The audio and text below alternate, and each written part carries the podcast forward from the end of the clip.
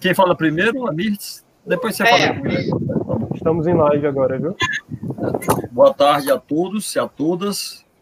É, vamos continuar o nosso webinário né, do Laboratório de Estudos em Geografia Cultural.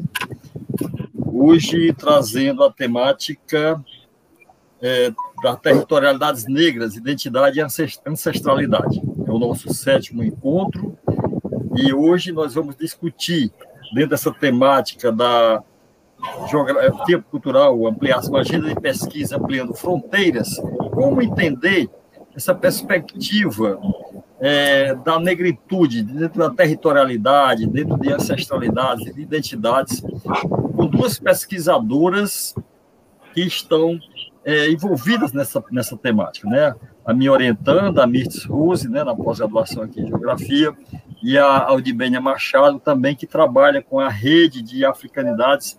É lá na Federal da Bahia, Aldibênia, a sua, a sua, essa rede? Não. Ela é daqui a, a rede? A rede, a rede de africanidades é da Bahia, tem sede na UFBA, certo. mestrado Maia e é Bahia. Tudo bem. Então, desde já eu agradeço né, a, a o aceite, o convite aceito pela Aldibênia Machado, né, e a Miss que vai é, também dar sua contribuição aqui como uma pesquisadora que trabalha com identidades, tá certo? Agradeço também ao Ian Guilherme no controle aí do, backstage, né, aqui controlando a nossa live, e um bom debate a todos. Passa a palavra para você, Guilherme, para se apresentar os pesquisadores, pesquisadoras. Boa tarde para todos que estão nos assistindo, todos e todas.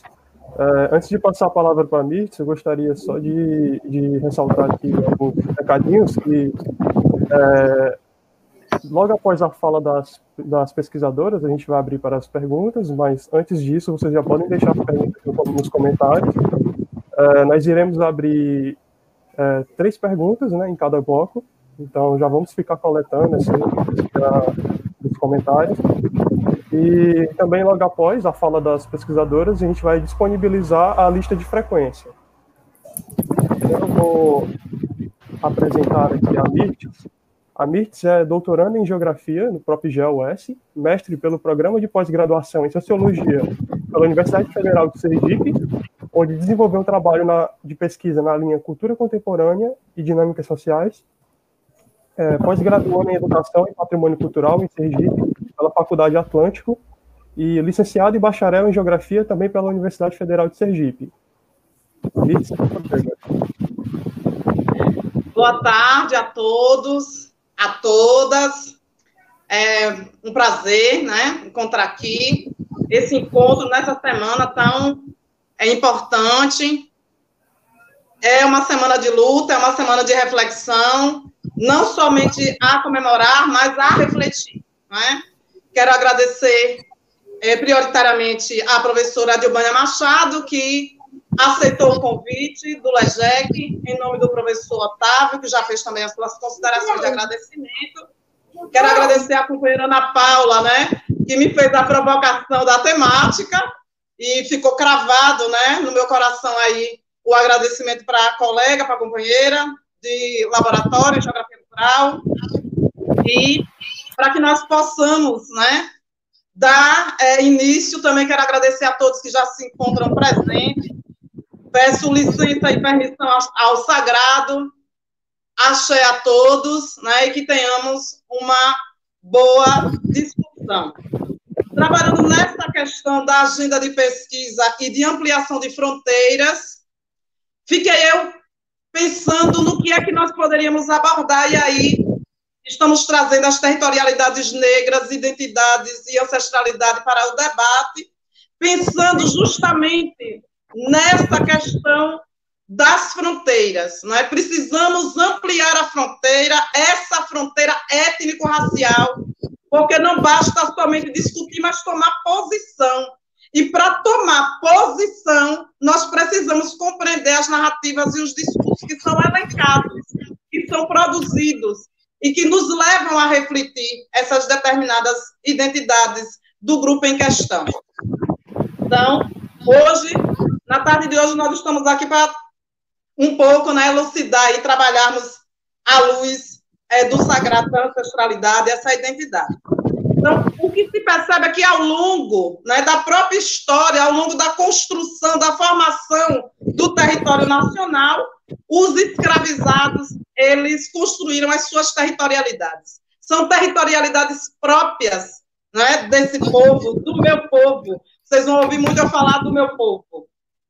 E eles construíram esses territórios, devo fazer a observação, que não foram pacificamente, mas a partir do conflito e da resistência.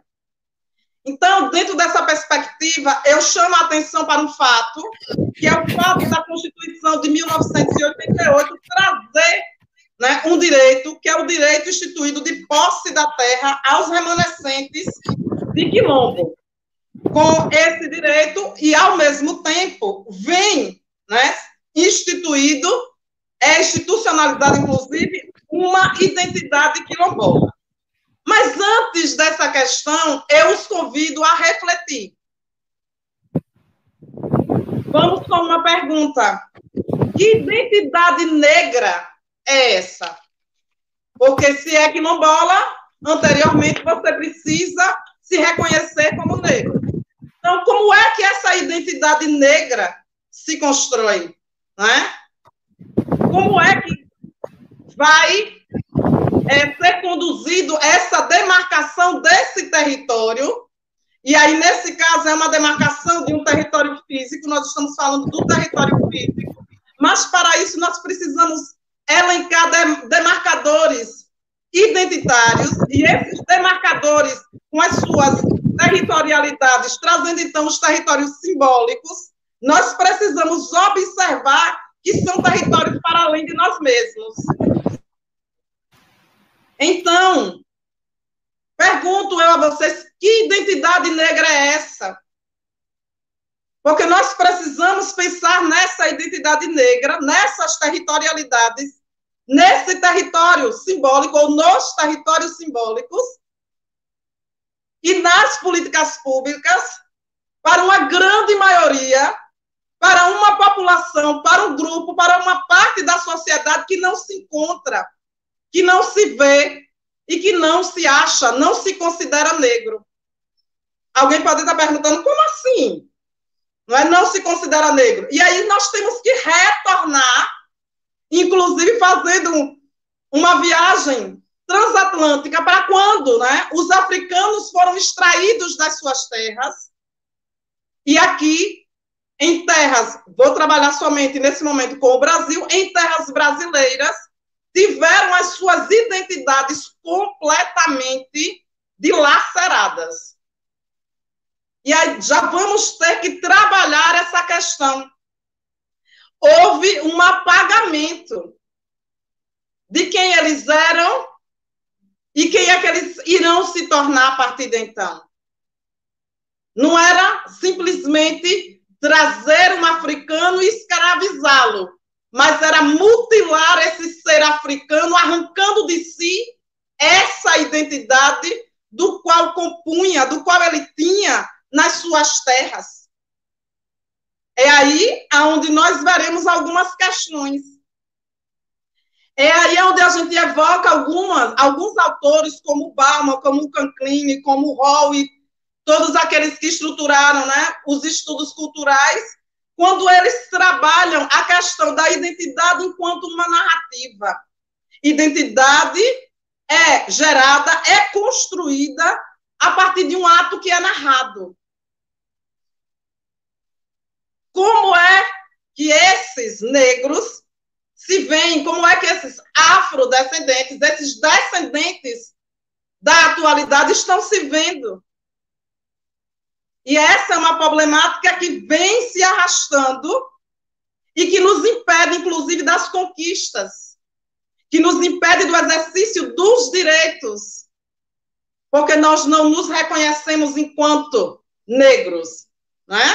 enquanto porção, componente é, desta. E aí eu também evoco Castells quando ele faz uma classificação sobre as identidades, e ele lucidamente traz uma identidade que ele classifica de identidade de resistência. Mas para que você exerça essa identidade de resistência, primeiro tem-se que saber efetivar essa identidade. Você tem que ter clareza de quem é. Como assumir, então, uma identidade negra? Eu sempre irei questionar. Não estou dizendo aqui que não é importante todos os avanços que nós chegamos, que nós já conquistamos. Não estou também dizendo que não é importante a demarcação das terras quilombolas.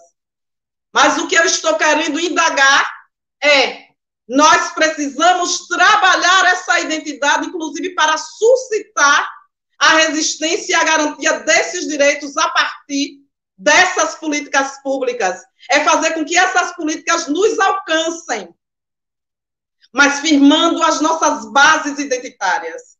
Precisamos também não só de uma política pública que nos dê assistência, mas precisamos de uma política de identidade, para que nós possamos nos reconhecer enquanto negros e, a partir de então, reconhecer os nossos direitos.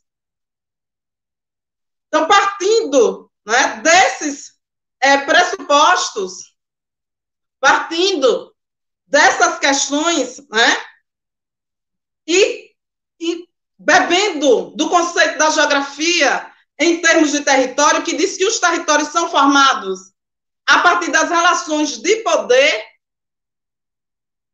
a identidade, a força, a organização de um grupo a partir desse discurso identitário de pertencimento é uma força, é uma relação de poder, e assim teríamos os territórios, né, tanto os territórios físicos como os territórios é, simbólicos. A partir de então, instituído essas territorialidades, porque é justamente essas territorialidades que justificam o uso desse território, a apropriação desse território por um determinado grupo, ou pelos grupos, né? mas nós estamos falando de um determinado hoje.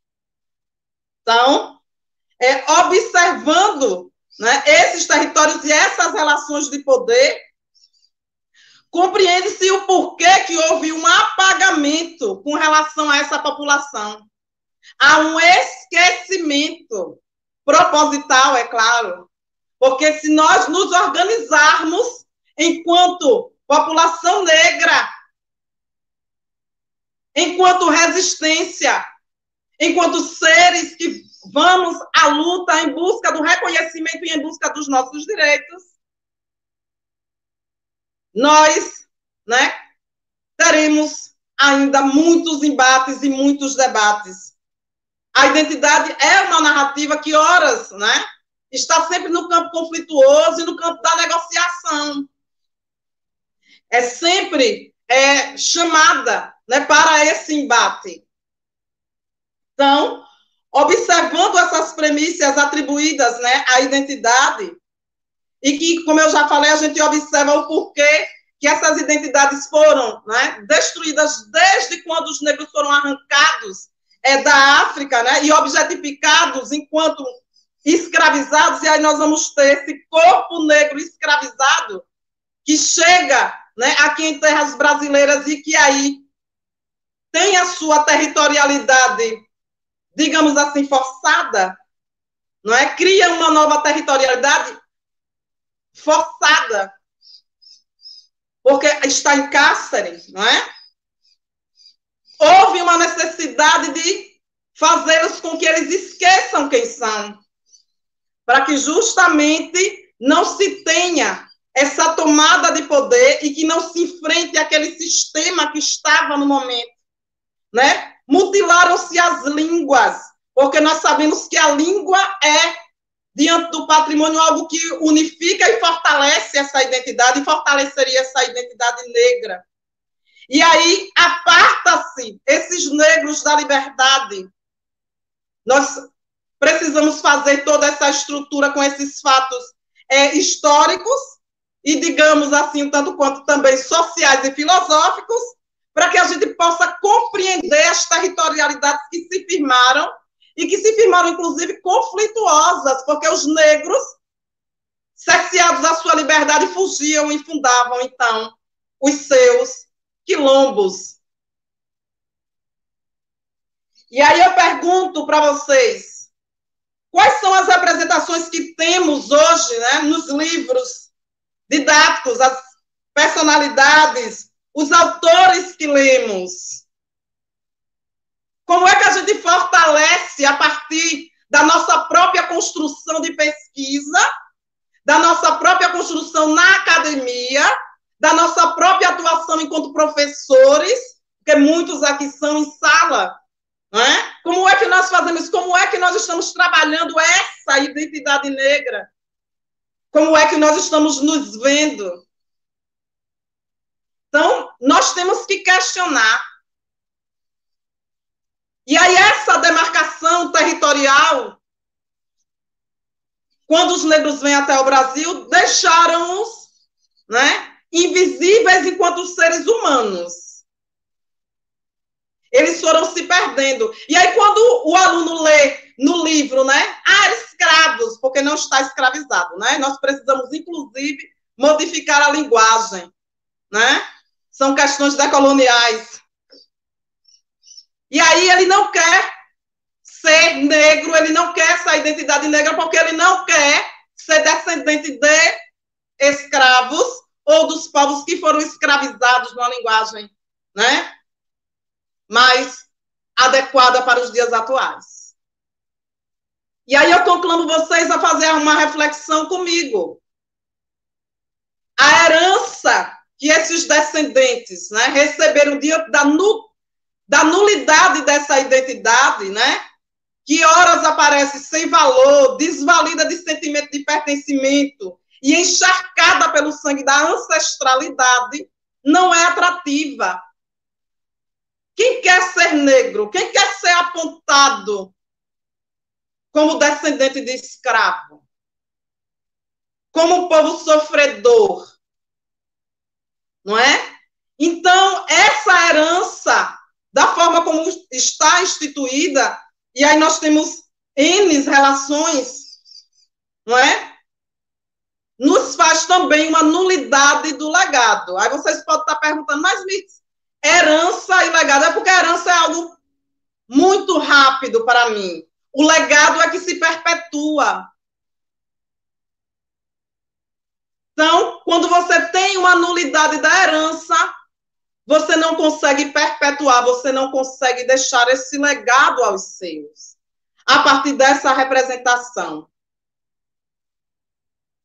Mas esqueceram que nós somos resistência, que essa resistência vem conosco desde o DNA. E aí nós temos que falar das territorialidades, sejam elas né, no campo rural urbano, nós não estamos aqui dentro dessa perspectiva, mas para falar de territorialidades negras em qualquer esfera que aconteça. Sejam elas nos morros, nos quilombos, nos guetos, nos becos, nas quebradas, nas periferias, nas cidades, nos terreiros, nos corpos, na capoeira, na música, na poética. As nossas territorialidades são por meio da luta, da conquista. E ainda precisamos nos livrar das amarras do preconceito, do racismo, das discriminações que são diárias, precisamos nos livrar das dores, precisamos nos livrar dos chicotes que nos impedem a prosseguir.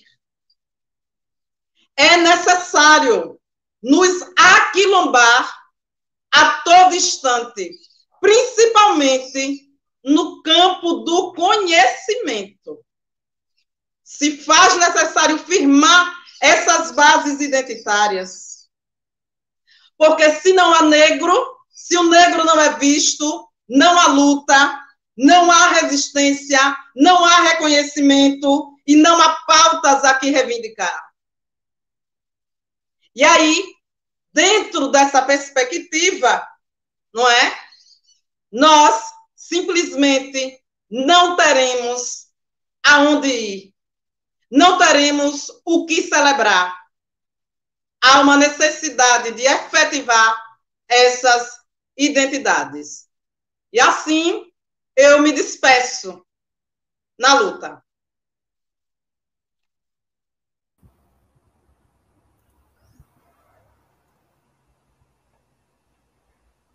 Obrigado pela fala, Mix. Agora eu vou passar a palavra para a professora doutora Adilbênia Freire Machado.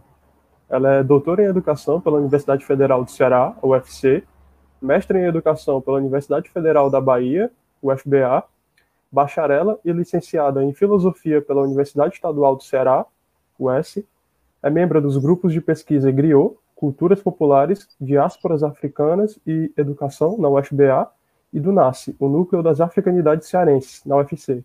Também é sócia fundadora da Rede Africanidades da UFBA. Professora Adilbânia, a palavra está com você.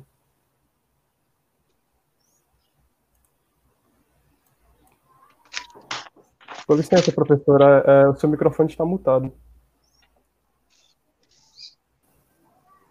Eu fiquei tão embebida aqui ouvindo a Mirtz que eu.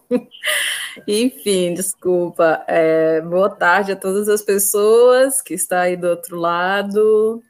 Eu inicio pedindo licença à ancestralidade, licença às mais velhas que estão aí do outro lado, às pessoas mais novas, e agradecendo essa oportunidade de compartilha, né, de falarmos de um assunto que, é, que nos é tão caro que nos é tão importante e significante. Como a Mirtes disse, né, é um, é um momento de reflexão, é um momento de luta, né, é um momento que não deve, que não estar para nós apenas em novembro, mas que é importante esse mês para que a gente realmente faça uma reflexão política ah, de forma mais aguerrida, né, e, e, e pensarmos como é importante que essas reflexões em torno do nosso pertencimento do pertencimento do povo brasileiro, que é predominantemente negro, é fundante nas nossas é, lutas de resistências e resistências, né? Então, para minha fala, eu, eu, sempre começo fazendo alguns convites e convidando algumas pessoas para pensarmos para pensar juntos. E o primeiro convite é para pensarmos com Conceição Evaristo, quando ela nos ensina sobre as nossas escrevivências. Né? Quando Conceição Avaristo nos diz que nada nasce imune ao que nós somos, as nossas experiências, as nossas vivências, é exatamente o que a Miss está falando, de que identidade estamos falando, de que experiência estamos falando, de que vivência estamos falando. O nosso conhecimento é pautado por essas experiências, por essas vivências, né, que é perpassado pela nossa ancestralidade, pelo nosso ser, modo de ser, estar no mundo. Então, o primeiro convite é para pensarmos nas nossas escrevivências, e às vezes eu pergunto, né, onde estão seus pais, onde está o seu território, né? O Rampateba, que é um grande pensador africano, um griot, historiador, ele nos diz que é necessário experimentar e vivenciar, pois nem tudo é explicável. Nem sempre nós explicamos aquilo que nós vivenciamos, nem sempre nós explicamos as nossas experiências. Então a gente aprende, a memória ancestral ela é perpassada por esse aprendizado desse corpo inteiro, que nem sempre pode ser traduzido em palavras escritas. Como a Mistis trouxe, eu vou repetir muito a Mistis, porque ela fez, ela trouxe muito do que eu também vou trazer, porque é isso, estamos irmanadas, né? É, é, o nosso samba, é a capoeira, é a nossa dança, é o, a nossa comida, que é tão preciosa, né? É o modo como falamos, são as nossas palavras, a nossa ginga, que é experimentada, vivenciada que perpassa nesse país que vive desde não sempre, mas desde essa falso, o falso descobrimento, né, esses processos contínuos de genocídio e epistemicídio do povo negro e indígena. E falarmos sobre isso é dizer, nós não viemos para cá escravizados sem história, sem nome, sem corpos, pensantes e vibrantes, encantados. Nós viemos para cá escravizados, trazendo toda uma história e um cabedal de sabedorias. A filosofia tem origem em África, a medicina tem origem em África, a arquitetura, a engenharia, ou seja, não, não é apenas a humanidade que tem origem no continente africano mas as grandes ciências que tornam possível a nossa existência têm origem naquele continente também. E aí a gente tem esse legado, como o Miss bem disse, um legado que nos foi roubado. E falarmos sobre isso é implicarmos em mudarmos a nossa história escrita, mudarmos os nossos currículos e entendermos que nós temos muitos saberes entendermos a potência e a fortaleza de quem somos, dessa nossa ancestralidade, e aí poder reconhecer essa nossa identidade negra, que muitas vezes é extremamente difícil, porque é dolorosa reconhecer essa identidade, esse pertencimento, essa ancestralidade diante dos casos diários, né, que infelizmente ainda vivemos de epistemicídio, de genocídio. O epistemicídio, que é essa morte do conhecimento, que também mata o corpo, porque se não temos conhecimento, não temos corpo, né? O, o genocídio, que é essa morte diária do povo preto no Brasil. E aí, nesse sentido, eu faço um outro convite, que é realizarmos esse movimento Sankofa. Sankofa é uma filosofia africana dos povos, é uma filosofia adinkra dos povos acãs, que nos diz que nunca é tarde para a gente recuperar o que nós deixamos para trás, ou seja, nunca é tarde a gente voltar para trás, né, sabermos de onde a gente vem, para que a gente possa se fortalecer nesse presente e construir um futuro digno. Tem um ditado que diz assim: se não souberes para onde ir, saibas ao menos de onde tu vens. Quando a gente se enraiza e sabe de onde a gente vem, a gente tem muito mais força para continuar resistindo e reexistindo, que são esses nossos atos diários. E aí, nesse sentido, eu quero falar qual é o meu chão de origem né? Qual é esse meu chão de pertencimento, desde um conceito que eu tenho trabalhado, que é o meu sertão, né? Tendo em vista que eu sou uma mulher sertaneja, que nasceu no sertão do Ceará, e quanto mais eu tenho estudado, pesquisado, pensado, refletido, é, feito esse movimento Sankofa, pensando a ancestralidade, mas eu vejo o quanto que esse sertão, esse território que eu habito e que me habita é importante para a pesquisadora que eu sou, para a mulher que eu sou, para a pessoa que eu sou. Então, eu gosto de perguntar: que território te habita? Qual é o seu território? Né? Eu nasci no sertão aqui do Ceará, eu nasci sob luz de lamparina, eu vim ao mundo pelos braços de uma parteira, né? Eu cresci a gente plantando, colhendo muito do que a gente comia, e tudo isso me faz pensar que só é possível a nossa existência de uma forma comunitária e irmanada. Que nós não somos indivíduos, que nós somos pessoas e como pessoa o nosso pertencimento é coletivo e por isso ancestral. Então pensar em qual é esse sertão que nos habita é pensar nas nossas escrevivências, nos nossos conhecimentos que são tecidos por nossos corpos, corpos que sentem, que choram, que adoecem, que brincam, que dançam, que conta piada, né? Que faz piada da vida e que aprende vivenciando das formas mais tristes possível, mas sempre com muita sabedoria. E é sempre uma sabedoria do coletivo e não da destruição do outro. Porque o Brasil é perpassado por essa colonização, por esse desse pensamento ocidental que está sempre implicado na destruição do que é diferente e do que eles julgam como sendo diferente, como sendo inferior, né? Só tem uma raça humana, sabemos, mas essa raça branca criou uma raça branca e uma negra para inferiorizar o povo negro e poder destruir essa população, essas pessoas. E aí, se a gente não tivesse um pertencimento tão forte, uma ancestralidade tão viva, certamente o projeto do Brasil de, de, de destruir, dizimar a população negra teria sido efetivado, o que não aconteceu. Hoje a nossa população continua sendo grande maioria negra e a gente tem que pensar sobre isso, a gente tem que buscar cada vez mais esse fortalecimento dessa identidade, desse pertencimento para, como a Mirs falou, que a gente também possa garantir os nossos direitos.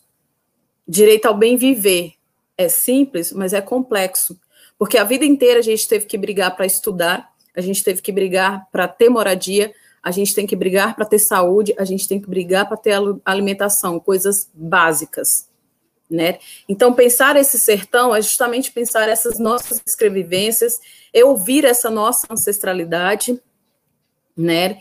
Entendemos que nós somos ancestrais, que há toda uma ancestralidade que nos permitiu estar aqui, e aí eu tenho falado muito sobre essa escuta sensível, essa escuta dessa ancestralidade, escutar essa ancestralidade, ter essa escuta sensível é escutar o nosso próprio corpo.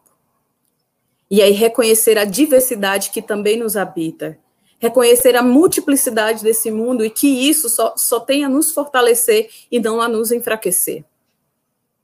essa escuta sensível que é perpassada por essa escuta da ancestralidade é a potencialização da nossa vida, né? Sair dessa perspectiva que a gente tem destrutiva, autodestrutiva, né, que é imposta pelo patriarcado.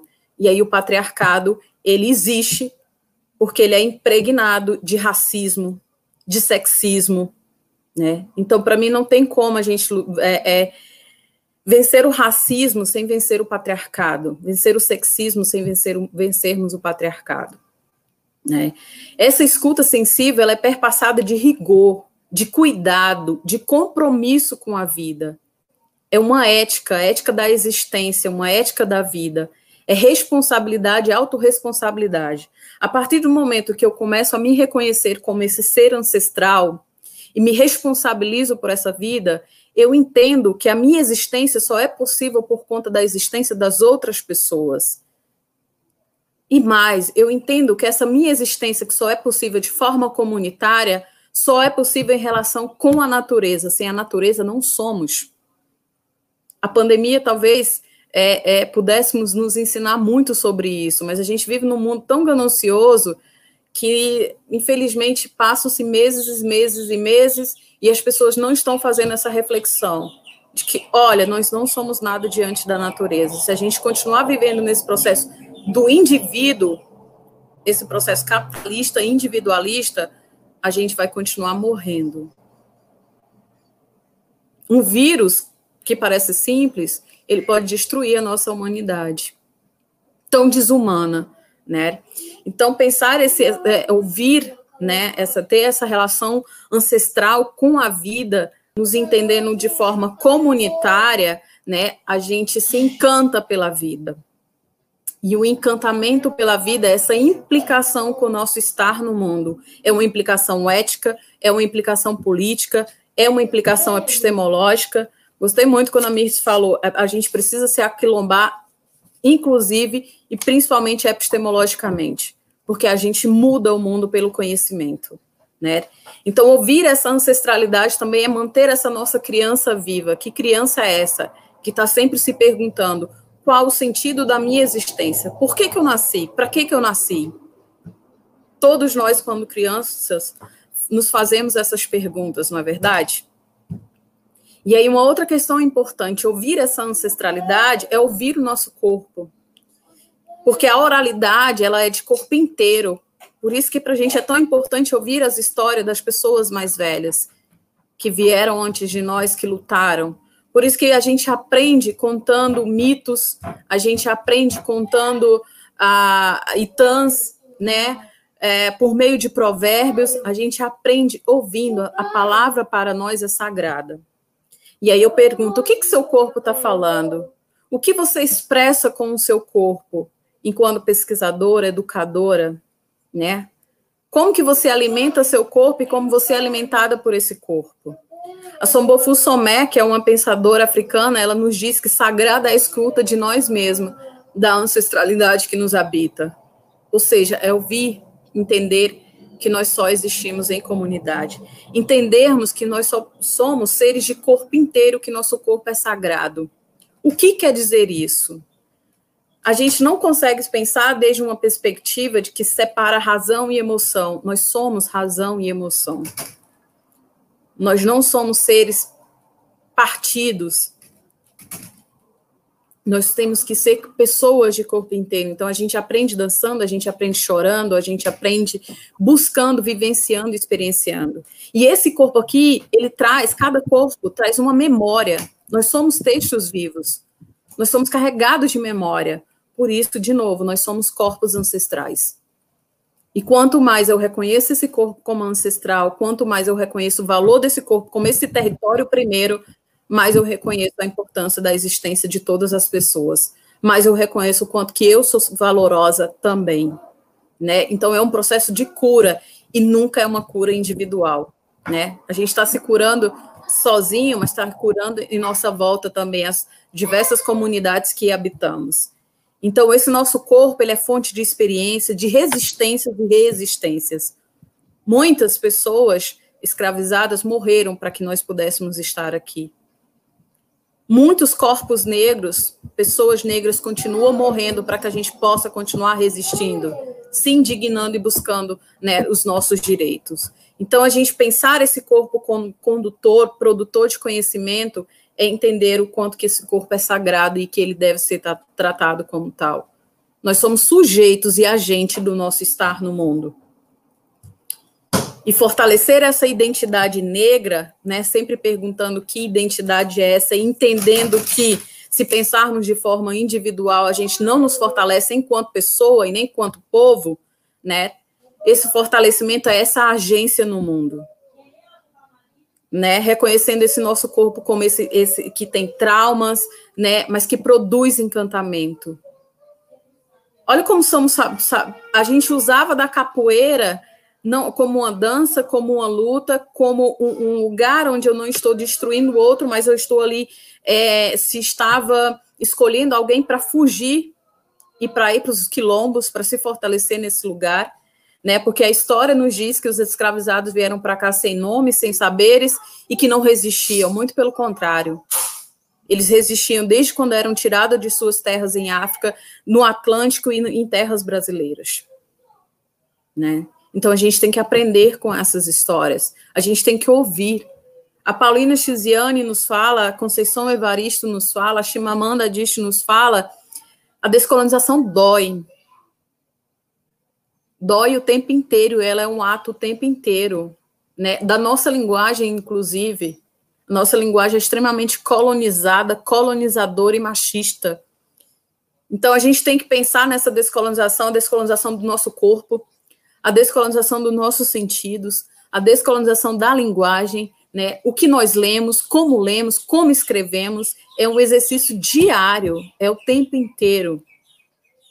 E dói, cansa, mas são as nossas formas de continuar resistindo, resistindo e permitir que aqueles que virão, aquelas que virão uh, uh, depois da gente, né, tenham uma vida um pouco mais digna. E aí pensar essa filosofia africana, né, perpassada por essa ancestralidade, por esse encantamento, é pensar uma filosofia que é aberta para os acontecimentos, pois a gente entende que só há conhecimento em movimento, porque só há vida em movimento. Água parada da doença. Então, tudo é movimento. O conhecimento também é movimento e ele tem que ser movimentado. E não dá mais para a gente ficar nas nossas escolas aprendendo que é ruim ser negro, porque não é. Desaprendendo é um processo de deformação que a gente passa em nossas escolas e universidades. É um processo de adoecimento. A gente precisa conhecer a nossa história. E aí é importante que a gente esteja aqui também escrevendo essa história porque é como aquele ditado diz: enquanto os caçadores contarem as histórias, os leões serão sempre os vencidos. E nós não somos vencidos, né? Então chegou uma hora, já, já ultrapassou essa hora que a gente tem que ocupar todos os espaços, que a gente tem que se autorizar a escrevermos, a criarmos conceitos, a recriarmos conceitos, a ressignificarmos conceitos, para que a gente possa existir de uma forma digna, né? E aí nesse sentido essa filosofia ela entende essa diferença essa nossa multiplicidade, né, é, essa pluriversalidade como uma ética de sentido de potencialização da vida. Né? A gente se pensa de modo circular, ou seja, o tempo inteiro nós temos alguma coisa para ensinar, para aprender. Nós aprendemos com as pessoas mais velhas, nós aprendemos com as pessoas mais novas. A gente tem que estar aberto para essa diversidade de saber, de conhecimento, e entender que a gente está sempre em processo de construção e desconstrução. Desconstrução e não destruição. Pensarmos o nosso pertencimento mediado por essa ancestralidade, né, é entendermos que a gente tem que passar por esse processo de desconstrução das muitas violências que, que perpassam a nossa existência. Mas é desconstrução e não destruição o processo de escravização, de colonização, que é pautado nessa destruição, por não saber viver com o diferente, pela necessidade de matar o outro para se sobressair dentro do que acha que deve ser o universal e único, né? Então, nesse sentido, eu tenho dito que a filosofia africana ela cria mundos, ela encanta mundos, porque ela está o tempo inteiro ressignificando e dando sentido ao nosso estar no mundo, de forma ética, né, implicada com o cuidado, cuidado de si, que nunca é individual, porque não somos indivíduos, somos pessoas, e nos pensarmos como pessoas é nos pensarmos de forma plural, comunitária, e em relação com a natureza.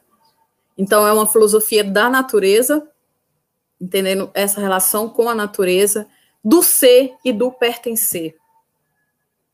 Esse ser, esse pertencer, né? Inclusive, eu, eu, prefiro usar pertencimento à identidade, porque a identidade vai muito do lugar do, do único, né? O idêntico, o indivíduo, e aí é de novo os processos da descolonização da linguagem, mas estou entendendo, estou falando de uma identidade pensando pertencimento. Então, ser pertencer é reconhecer ouvir, sentir e encantar-se por nossa ancestralidade.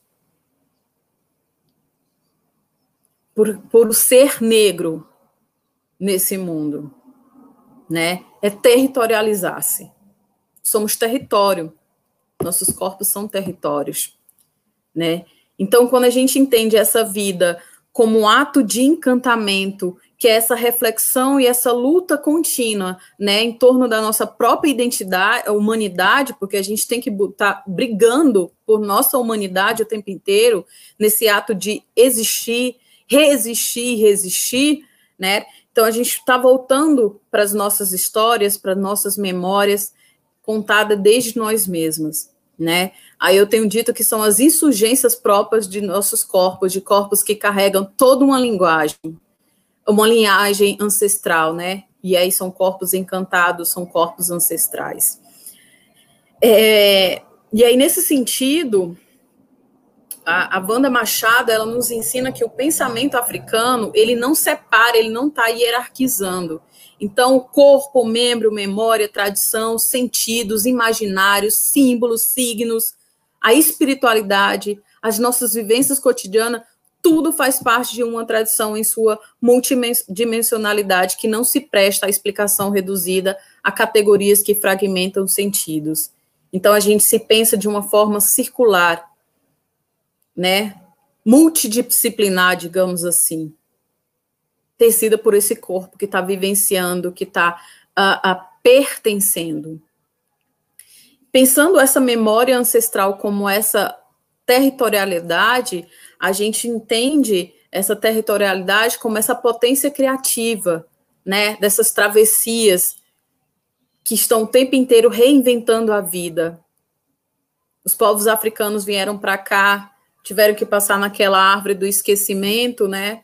Esquecer o seu nome, porque os nossos nomes trazem, traduzem uma história, traduzem uma ancestralidade, só que aqui eles reinventaram, se reinventaram como diz Ronilda Ribeiro, né? Eles criaram as africanidades brasileiras e as, as brasilidades africanas, que é tão forte, né? Ainda hoje, os nossos terreiros, e aí eu entendo que não são apenas os terreiros de candomblé e umbanda, mas os terreiros das nossas vielas, dos becos, viela, das favelas, desse, do interior onde eu estou, né? Esse terreiro que é comunitário, então, são as. E aí eu tenho dito né, que é mais territorialidade menos geografia. Porque nós fomos apartados desse espaço geográfico e a gente carregou com nós essas territorialidades, que carrega espaços diversos geográficos de África em, nosso corpo, em nossos corpos. Né? E aí eu digo que, para além de uma geografia física, são essas geografias dos saberes, essas territorialidades de nossos saberes que são transversalizadas pelas nossas vivências. E aí o Alex Hatz, que é um grande geógrafo cearense, um grande amigo, ele diz que o território não se reduz à terra ocupada, mas abrange também o espaço apropriado pelo grupo. Inclui um repertório de lugares de importância simbólica, onde residiram antepassados poções de terras perdidas, lugares que são acessados por meio de viagens, notícias, lembranças e saudades. E aí a dona Toinha, que é uma liderança do quilombo de Água Preta, que fica em Tururu, a Tururu é um município de Itapipoca, pertinho de Fortaleza, nas minhas vivências, andanças lá em Água Preta, a dona Toinha é uma, uma fonte de saber da minha tese, onde eu falo de filosofia africana desde os saberes ancestrais femininos, ela diz o seguinte sobre território. Olha, tem gente que acha que território é um terreno, é um espaço que cabe muita gente que dê para as pessoas morarem, trabalhar, mas não é só isso. Para mim, não é só isso. Espaço e território é tudo aquilo que a gente precisa vivenciar. Não sei como, mas eu entendo que seja isso, que a gente precisa estar tá vivenciando. É saber, por exemplo, saber um pouco, estar tá vivenciando um pouco das histórias de nossos antepassados. Também, pois faz parte da nossa história, faz parte daquele território. E se a gente pensar bem direitinho, território é muito mais que isso. Não é terra, não é terreno, é tudo aquilo que a gente precisa estar tá vivenciando, estar tá lembrando, estar tá resgatando. É o que faz parte da nossa história, de nossos ancestrais, dos nossos antepassados. Não é fácil, a gente não sabe explicar, eu não sei. Ou seja, é esse experimentar, esse vivenciar que a Conceição Evaristo nos diz, que o Rampatebá nos diz. E aí, como a Misty diz, quando a gente luta, por exemplo, por, por certificar as terras quilombola, porque não é só a terra, é a história daquele lugar. É muito mais do que isso, né? É esse morar, pertencer ser, não é só habitar o lugar, é pertencer ao lugar. Né? Então, quando eu trago essa noção de uma memória mediada por essa tradição, e aí que para mim é um processo de enraizamento, é entender, e aí eu quero chamar de novo para a conversa a Wanda Machado e o Rampa Tebar. A Wanda Machado diz: tradição é a memória viva de um povo, onde nem o tempo nem o espaço se apresentam como um limite, os valores que garantiram a integridade, a vida e a dignidade de nossos ancestrais escravizados continuam a criar caminhos de libertação. Pertencer, fortalecer essa identidade, as nossas territorialidade, é continuar nesses caminhos de libertação. Porque não, não somos libertos. A gente continua nessa busca dessa decolonização, né? Nós saímos, deixamos de ser escravizados, mas nós continuamos colonizados. E a educação, e aí entenda-se os espaços escolares e acadêmicos, são um grande instrumento para que esse processo de colonização do Brasil continue perpassando o nosso cotidiano. O Rampatebá nos diz que a tradição ela deve ser considerada como uma árvore. Há o tronco, mas há também os galhos e uma árvore sem galhos não dá sombra. É por isso que as tradições devem podar elas mesmas os galhos que morrem. Sou contra a conservação cega e total das tradições, como sou contra a negação total das tradições, porque isso seria uma negação, uma abdicação da personalidade humana. Ou seja, a gente está sempre em movimento, as nossas tradições não são estáticas. Então, retornar aprender com as nossas tradições, que é o que a filosofia africana se propõe, aprender com as nossas tradições, com as nossas ancestralidades, é entender que essas tradições estão em movimento. Porque só há vida em movimento, como já dissemos. E esse processo de enraizamento, que é essa escuta da nossa ancestralidade, dessa nossa memória, né, das territorialidades que nos habitam, é movimento de expansão, fixação e, e profundidade. Quanto mais a gente tem profundidade, ou seja, quanto mais a gente se enraiza, mais a gente tem noção do nosso pertencimento, maiores são os nossos galhos, mais sombras nós vamos dar. Não é? E aí esse é um movimento de absorção da água para manter a nossa energia vital. E aí e aqui entraria uma outra questão que eu não vou trazer hoje, porque eu tenho entendido que é o feminino que permite a vida, porque nós somos água e aí nós somos o útero do mundo, então esse enraizamento é ouvir esse feminino, ou seja, ouvir essa ancestralidade, eu e aí um diálogo né, do pensamento iorubá e também com a Sombofu Somé, que é de Burkina Faso, Faso, a gente entende que a energia feminina e masculina elas estão em todos nós, né, em todas as pessoas, que a gente tem que manter essa energia em harmonia, mas é a mulher que cria. Então, eu acho que quando os homens começarem a ouvir mais esse feminino que os habita, né, que permite a sua existência, sem dúvida que a gente entrará num processo de descolonização muito potente. Então, enraizar-se é pertencer. E só é possível esse pertencimento desde as nossas territorialidades é, ancestrais. E eu já estou caminhando aqui para o finalzinho, né? Eu nem sei quanto tempo eu tenho. Pode me dizer?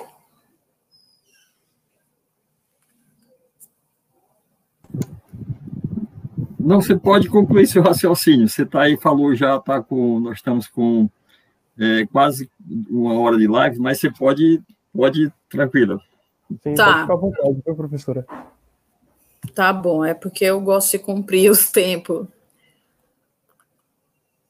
E aí eu trago aqui o que a Mirtes já trouxe, aliás, a Mirtes fez várias introduções para mim, facilitando o meu trabalho, quando ela fala desse aquilombamento, e aí a gente entende esse, essas territorialidades como aquilombamento, porque né, o quilombo é onde a, a liberdade brasileira foi inventada. A Wanda Machado ela diz exatamente isso: quilombo é o lugar onde foi inventada a liberdade brasileira. E são esses espaços, esses territórios de aquilombamento, né, que começa dentro de nós, que a gente busca nessa, continua nessa busca de liberdade, né? Continuamos potencializando o nosso estar no mundo. Gente, o quanto que os quilombos têm para nos ensinar? né? Quilombo é um lugar de partilha. Todas as pessoas eram recebidas nos quilombos, não eram apenas pessoas pretas que foram escravizadas, mas mulheres brancas que eram colocadas e expulsas de casa por, enfim, uma série de questões estavam lá. Quilombo é um lugar de acolhimento, é lugar de cuidado, de potencialização da vida. Então, a gente tem que disputar epistemologicamente né, esses nossos conceitos e dizer: eu quero pensar, e nós estamos pensando desde o nosso lugar de pertencimento, ou seja, desde uma ancestralidade africana que perpassa esse nosso estar no mundo, mas eu não quero fazer me, o, a, o mesmo movimento que o Ocidente fez, de se colocar como centro e todo o resto à margem. Né? Não, a gente quer se colocar no centro para dizer, a gente pensa desde as nossas vivências. Mas isso não quer dizer que vocês estão à margem, que vocês estão, são inferiores, né? E aí é o processo de aquilomamento, que é a escuta.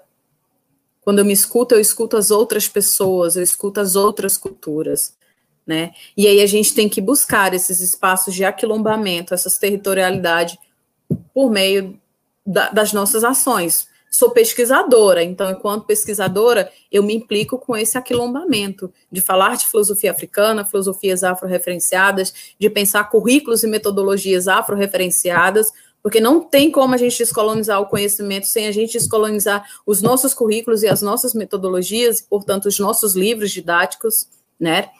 E aí, essas filosofias ela está presente nesses aclombamentos que está pautada nessa educação, como diz o Rampateba, que acontece com a própria vida. E não é só eu entro na escola, eu quando criança para mim era muito bizarro dizer, olha, entrou em sala de aula, deixa seus problemas lá fora. Deixa sua vida lá fora. E a gente chega na universidade e continua ouvindo isso. Para mim isso é de uma bizarrice dizer, peraí, eu sou um corpo que vive, o meu, meu corpo que está aprendendo aqui dentro dessa sala de aula é o corpo que está experienciando lá fora também. Então, como assim? E aí a gente pensa nessa implicação, né? E aí eu tenho dito que esse filosofar, desde a cosmopercepção, e a gente sai do lugar da cosmovisão, porque a gente percebe, aprende de formas diversas, e não apenas por meio da visão, né? É entender que esses nossos passos vêm de longe. E aí eu faço um outro convite, que é um convite que Paulo Freire faz muito, e, e mas aqui eu vou falar com a voz de Bell Hooks, porque também é um movimento meu de trazer o máximo possível as mulheres para dialogarem comigo, né? Porque é muito fácil a gente dizer. E nessas minhas pesquisas eu tenho entendido, nós mulheres somos lidas, nós não somos citadas. E muitas vezes os nossos pensamentos são apropriados por muito homens grandes filósofos e pensadores que estão por aí. Então, com todo respeito ao Paulo Freire, que pensa um popular que é importante que as pessoas pensem que popular é esse, porque o popular de Paulo Freire é o povo preto periférico, em grande parte as mulheres que estão na periferia sustentando as famílias, né? É, eu trago um símbolo, a Dinkra também, que é o Akama Nitoasa, que é muito Wakanda mesmo, esse símbolo ele é assim, que é essa comunhão e unidade no pensamento e na ação pensar as nossas territorialidades, esse corpo que é vivo, que é uma memória ancestral, é caminhar nessa busca de uma liberdade pautada em uma ética. E o que é isso, senão comunhão e unidade no nosso pensamento e na nossa ação? Abel Hooks nos diz: no momento em que assumimos o compromisso de nos tornarmos pensadoras críticas, fazemos uma escolha que nos posiciona contra qualquer sistema de educação ou cultura que nos forçaria a ser recipientes passivas de formas de saber. Como pensadoras críticas, devemos pensar por nós mesmas e sermos capazes de agir por nós mesmas. Essa insistência na autorresponsabilidade é a sabedoria prática vital. E aí eu digo que essa sabedoria prática vital é uma sabedoria ancestral de resistência e de resistência né, do nosso povo preto. E aí, quando eu penso essa ancestralidade, essa autorresponsabilidade, eu estou pensando nesse reconhecimento, nesse pertencimento. Mas para eu reconhecer esse meu pertencimento, esse nosso pertencimento, é preciso que a gente se encante com essa ancestralidade, porque é exatamente o encantamento que nos traz esses processos, essa implicação com a vida, né? Da descolonização do conhecimento dos nossos corpos, dos nossos sentidos, dos nossos saberes. E aí a Rupi Kawa, eu gosto muito de literatura e poesia, ela nos diz: Eu me levanto sobre o sacrifício de um milhão de mulheres que vieram antes e penso: o que eu faço para tornar esta montanha mais alta para que as mulheres que vierem depois de mim possam ver além? Pensarmos as nossas territorialidades é permitir que quem vem depois da gente possa ver além mas também é permitir que nossos mais velhos que não conseguiram sonhar, que não tiveram oportunidade de sonhar, também possam ver além.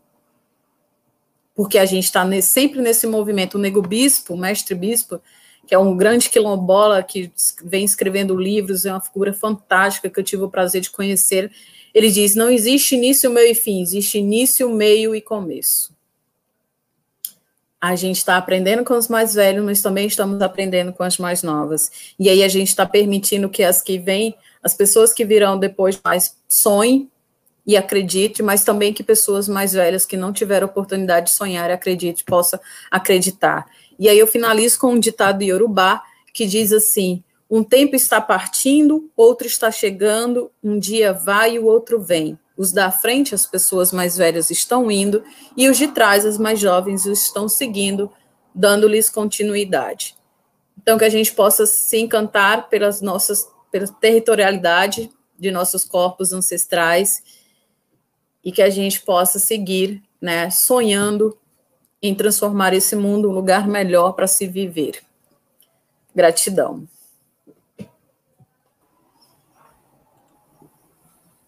Obrigado pela fala, professora Gilbênia. Muito obrigado. É, agora nós vamos abrir para, para as perguntas, né? É, como a gente ainda não tem nenhuma pergunta, eu gostaria de informar que o link para o formulário de presença já está, já está aí aparecendo nos comentários. É, se vocês quiserem fazer qualquer pergunta, nós, nós estaremos lendo aqui.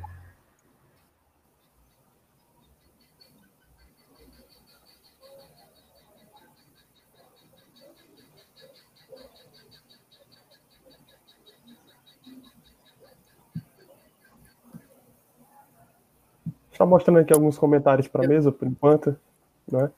Eu, eu ia fazer um comentário, eu fiquei falando de escuta sensível e as pessoas estão escutando e em silêncio para ouvir. né? Alessandra Coelho parabenizou a Mirtz, sempre com verdades cruz e, e rasgantes, né?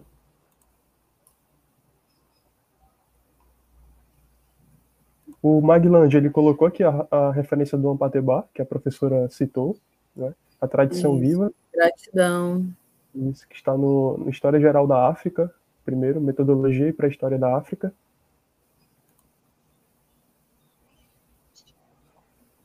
A Maguilange também faz outro comentário, que ele cita diversos filósofos que foram para a África aprender filosofia. Né? Pois é. E que Pitágoras é... foi outro. Passou 21 anos no Egito estudando. No Egito tinham as chamadas escolas, templos da vida. E, e aí os grandes filósofos que dizem que deram início à filosofia, né, na Grécia, eles iam para o Egito aprender filosofia. Tales, Heródoto, Sócrates, Platão, Aristóteles, Pitágoras. A Daniele Bahia que vai, vai, vai dizer, né? Hoje uso muito a frase, como diz a minha avó, relacionado sempre no dia a dia. Tu tem que provar sua capacidade e inteligência por ser negra. Pior ainda quando sabem da sua religião.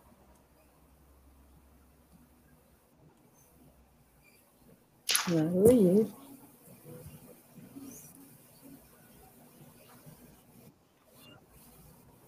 Verdade.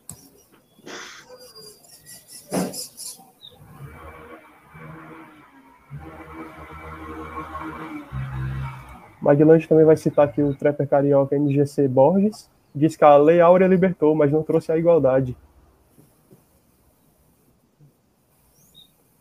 Forma nenhuma.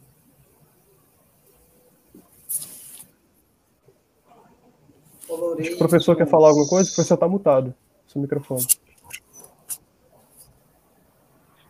Desculpa. É, uma, mais um comentário para a mesa discutir com relação a, ao tema território e territorialidades negras. Né? É, historicamente, os negros sempre buscaram, por questões até de sobrevivência, ou, afirmida, ou afirmação de, de sua cultura, por um território, uma territorialidade. Né? Isso começa com quilombos, né? e agora, na contemporaneidade, com as comunidades quilombolas. Né? E isso me, reparta, me, me reporta muito a discussão é, também para a geografia, para pensar que não apenas existe as territorialidades físicas na perspectiva de uma comunidade quilombola ou de um quilombo que existiu lá quando começou a, a discussão dessa negritude. Né? Então, essas territorialidades também perpassam, como a Aldibênia falou, quando a gente vai para a escola e deixa o problema em casa, né? aquela, aquela discussão que se faz, mas as territorialidades elas têm que estar presentes é, não só na perspectiva de um território físico reconhecido. Queria que vocês comentassem essas territorialidades simbólicas que estão presentes né, e já parabenizando aí as falas das duas, que foi maravilhosa. Parabéns aí a Miss e ao Dibenha pelos seus, pelos seus comentários aqui, suas falas, tá certo? Eu queria que fizesse mais um pouco dessas territorialidades que são presentes na perspectiva de um simbolismo que sai da territorialidade física existente e que nós já conhecemos. Que gratidão. Miss, por gentileza.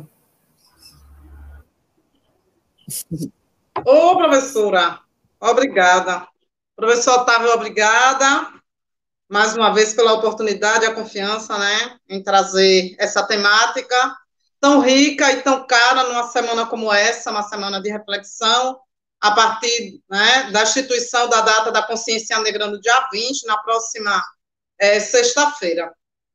Quando, é, professor, eu coloquei a questão da Constituição de 1988, que traz né, para nós é, esse direito à terra e esse reconhecimento é, dessa terra enquanto uma terra ancestral, a partir dessa identidade quilombola, não é? Há uma necessidade de firmar essa identidade, porque ele não só traz um direito, mas ele tra ela traz também a Constituição, né, um elencado dessa identidade, essa identidade quilombola. Mas se a gente já não se reconhece enquanto negro, como reconhecer-se enquanto quilombola para gozar desse direito? E aí nós vamos, né, não é só uma questão do território físico, mas é uma questão dessa instituição, desse território simbólico, dessas territorialidades a partir dessa identidade. Né? E ainda vou um pouco mais além. quando se fala dessas territorialidades e dessas territorialidades simbólicas, nós temos territórios, né? se eu posso usar o termo que eu não queria fazer essa dualidade entre rural e urbano, mas nós temos territorialidades cotidianas. Como eu disse anteriormente, a professora, né, referindo às questões, aonde tiver um corpo negro celebrando a sua ancestralidade, compreendendo essa identidade, nós teremos essa territorialidade simbólica. Aonde ele tiver o exercício dessa expressão cultural, desse patrimônio, desse legado, nós teremos essa é, territorialidade simbólica. E aí, né, nós podemos é, elencar os terreiros, né, nós podemos é, elencar as rodas de capoeira né, nos espaços públicos. Aí nós temos uma, ter, uma territorialidade é, negra simbólica naquele né, momento que pode ser fluida, e aí a gente parte para uma concepção muito mais estrutural do território até chegar no território simbólico. Eu compreendo da seguinte forma: aonde nós tivermos, aonde tivermos expressões né, culturais, expressões efetivas né, dessa ancestralidade negra, nós teremos né, uma estrutura, nós teremos aí evocado uma territorialidade negra simbólica. É, entre, nós podemos ter vários. Né? Eu fiz uma pesquisa acerca das temáticas que estão sendo discutidas na geografia. E, é, para o meu descontentamento, né, não que não sejam válidas, mas eu fiquei é, bastante triste, porque existem muitas temáticas das territorialidades negras ligadas ao campo é, da educação, ao campo da escola. Mas em outras vertentes, por exemplo, no caso do urbano, no caso é, do rural, nas questões do patrimônio, existem poucas. Né? Então, nós precisamos também constituir essas territorialidades simbólicas no campo acadêmico, no campo do conhecimento, no campo da escrita, no campo da produção. Nós precisamos ir além desse território físico, porque o discurso né, é de apagamento, as narrativas nos trazem o conflito. E somente a partir dessa instituição, desses territórios e do exercício dessa dessas territorialidades é que poderemos né, firmar as nossas bases, inclusive. Então, tem sido é, muito caro, né? Nós precisamos nos apropriar, como a, a territorialidade nos é, faz refletir, que é o uso né? e a apropriação, e nesse caso, uma apropriação simbólica de um lugar, do espaço, da fala, dessa ancestralidade e, por que não, dessa identidade, para que a gente possa demarcar, sim, esses territórios para além do território físico.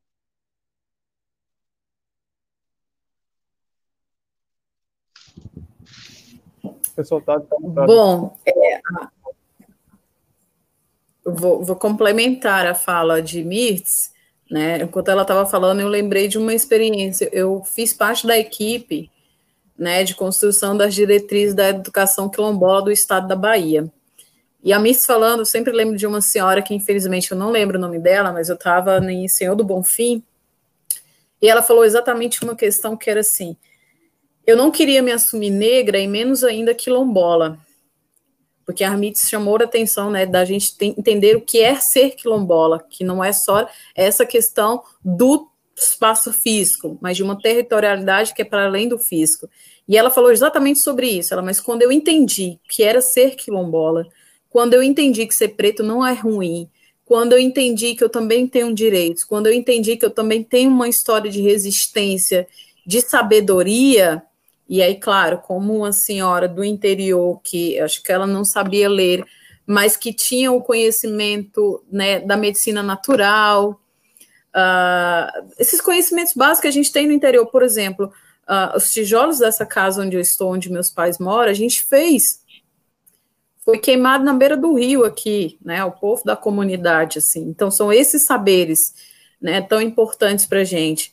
Ela disse que quando ela começou a entender sobre isso, ela começou a se aceitar quilombola e entender o quanto que era importante ter orgulho desse ser quilombola.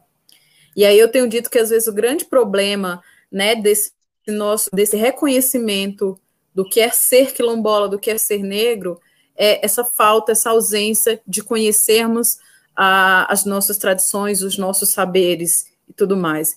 Então, uh, e aí eu lembrei também da dona Toinha, quando ela conta sobre a história de Água Preta e ela começou a contar. Ah, eu comecei a fazer, porque ela vem nessa militância dentro da comunidade, para que a comunidade não esqueça suas tradições e sua história, né? E, e, e mantenha viva essa memória ancestral. É, ela fala: eu comecei a pegar objetos em vários espaços, em várias casas da comunidade, para fazer um museu, e as pessoas meio que riam, né? Para que, que você quer essa velharia? E quando ela montou o museu, ela disse: Isso aqui é para contar a história da comunidade, para que as pessoas mais jovens não esqueçam dessa história. Então, é, é o território, água preta, físico, mas perpassado por toda uma territorialidade de resistências. Né? E aí ela começa a contar o porquê o nome desse lugar, e aí, de novo, a gente tem sempre um porquê dos nomes. Os nomes para a gente diz muita coisa, né? Por isso que para a gente, é, quando você está no candomblé, na Umbanda, você, quando você é iniciado, você recebe o seu nome ancestral, né? Você não pode falar desse nome em qualquer lugar, porque aquele nome conta uma história. Conta uma história. Então, eu acho que manter é, essa nossa memória viva é, é manter essas territorialidades simbólicas vivas, né? Entender. gente, um dia eu fiz uma apresentação aqui que é o quanto que a nossa linguagem é tecida pelas africanidades, pelos povos indígenas. Um exemplo simples, bem simples. É, as pessoas, os nossos irmãos mais novos, nós chamamos de caçula. Ah, isso ali é o caçula. Caçula é uma origem é, é, africana, afro-indígena. A gente não diz Benjamin, a gente bota o nome de algumas, né? Crianças recebem o nome, algumas pessoas recebem o nome de Benjamin.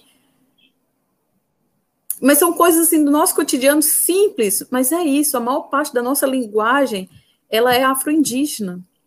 A nossa alimentação é afro-indígena. Isso não é qualquer coisa, né?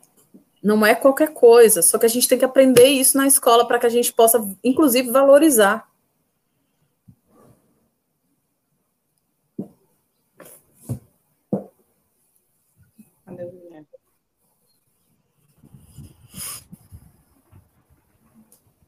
A gente gostaria de informar aqui que aconteceu um erro técnico com os comentários do, do StreamYard, né? é, já, o pessoal já, já comentou diversas perguntas, só que não estava aparecendo aqui né, no chat do StreamYard. Aí agora que ele veio é, carregar o chat do StreamYard, né? então aqui já, a gente já tem a gente já tem perguntas o suficiente para fazer três blocos de, de três perguntas cada. Né? Três blocos de três, exatamente. Isso, é. Vou começar aqui com a pergunta do Max Clarindo. Ele fala, pergunta para a professora Adilbênia se ela poderia dispor a bibliografia depois para nós. Aí, professora, bem aqui tem uma, uma aqui no, na lateral tem uma aba de chat privado. Se a senhora quiser escrever, eu consigo colocar nos comentários depois, tá bom? Ah, sim. A Carolina Rebouças, ela Pergunta se vocês podem falar sobre colorismo e mitos maravilhosos. Beijo, Carol. E a terceira pergunta da Silvinha. Mix e Adilbênia, como vocês enxergam o desafio do trabalho sobre a cultura negra na escola? Podem falar da experiência de vocês? Vou voltar aqui na da Carolina. Carol quer saber do colorismo, né? Carolina Rebouças. Então, sobre o colorismo. A primeira, é, digamos assim, premissa, né, é pensar na questão de toda a estrutura da formação do povo brasileiro. É pensar na questão de que o senhor do engenho, ele não tinha somente o corpo da negra enquanto né, escravizada para as atividades ligadas à casa ou as atividades ligadas à lavoura, mas ele tinha também como as suas práticas sexuais. E a questão da reprodução, é, nas senzalas, né, os negros, os homens, eles tinham uma meta a ser né, atingida. dentro dessa perspectiva dentro, entre aspas, dessa miscigenação, dessa mistura nada harmônica, né, porque nos passam como se fosse algo muito harmônico, né, algo muito pacífico, mas que sabemos que não. Né, nós vamos ter aí vários descendentes com várias tonalidades, não é, de pele. E aí a gente tem algum, alguns problemas. Eu tenho tido alguns problemas porque as pessoas, ah, eu não sou preta, eu sou parda. Eu não sou negra, eu sou parda. Eu quero avisar o pardo que pardo é o preto com a pele mais clara. Que o pardo é nada mais, nada menos tá, do que um preto com a pele mais clara, justamente resultado dessa mistura, dessa miscigenação. Empregue lá, pardo, o termo que quiser e que isso tem complicado a vida dele e a nossa, porque ele não se une para que nós possamos lutar pela mesma causa. Ele não se une porque ele não se enxerga como negro, mas ele é pardo, ou seja, eu estou um pouco acima de você porque eu tenho a pele mais clara, não sou retinta como você, não sou escura.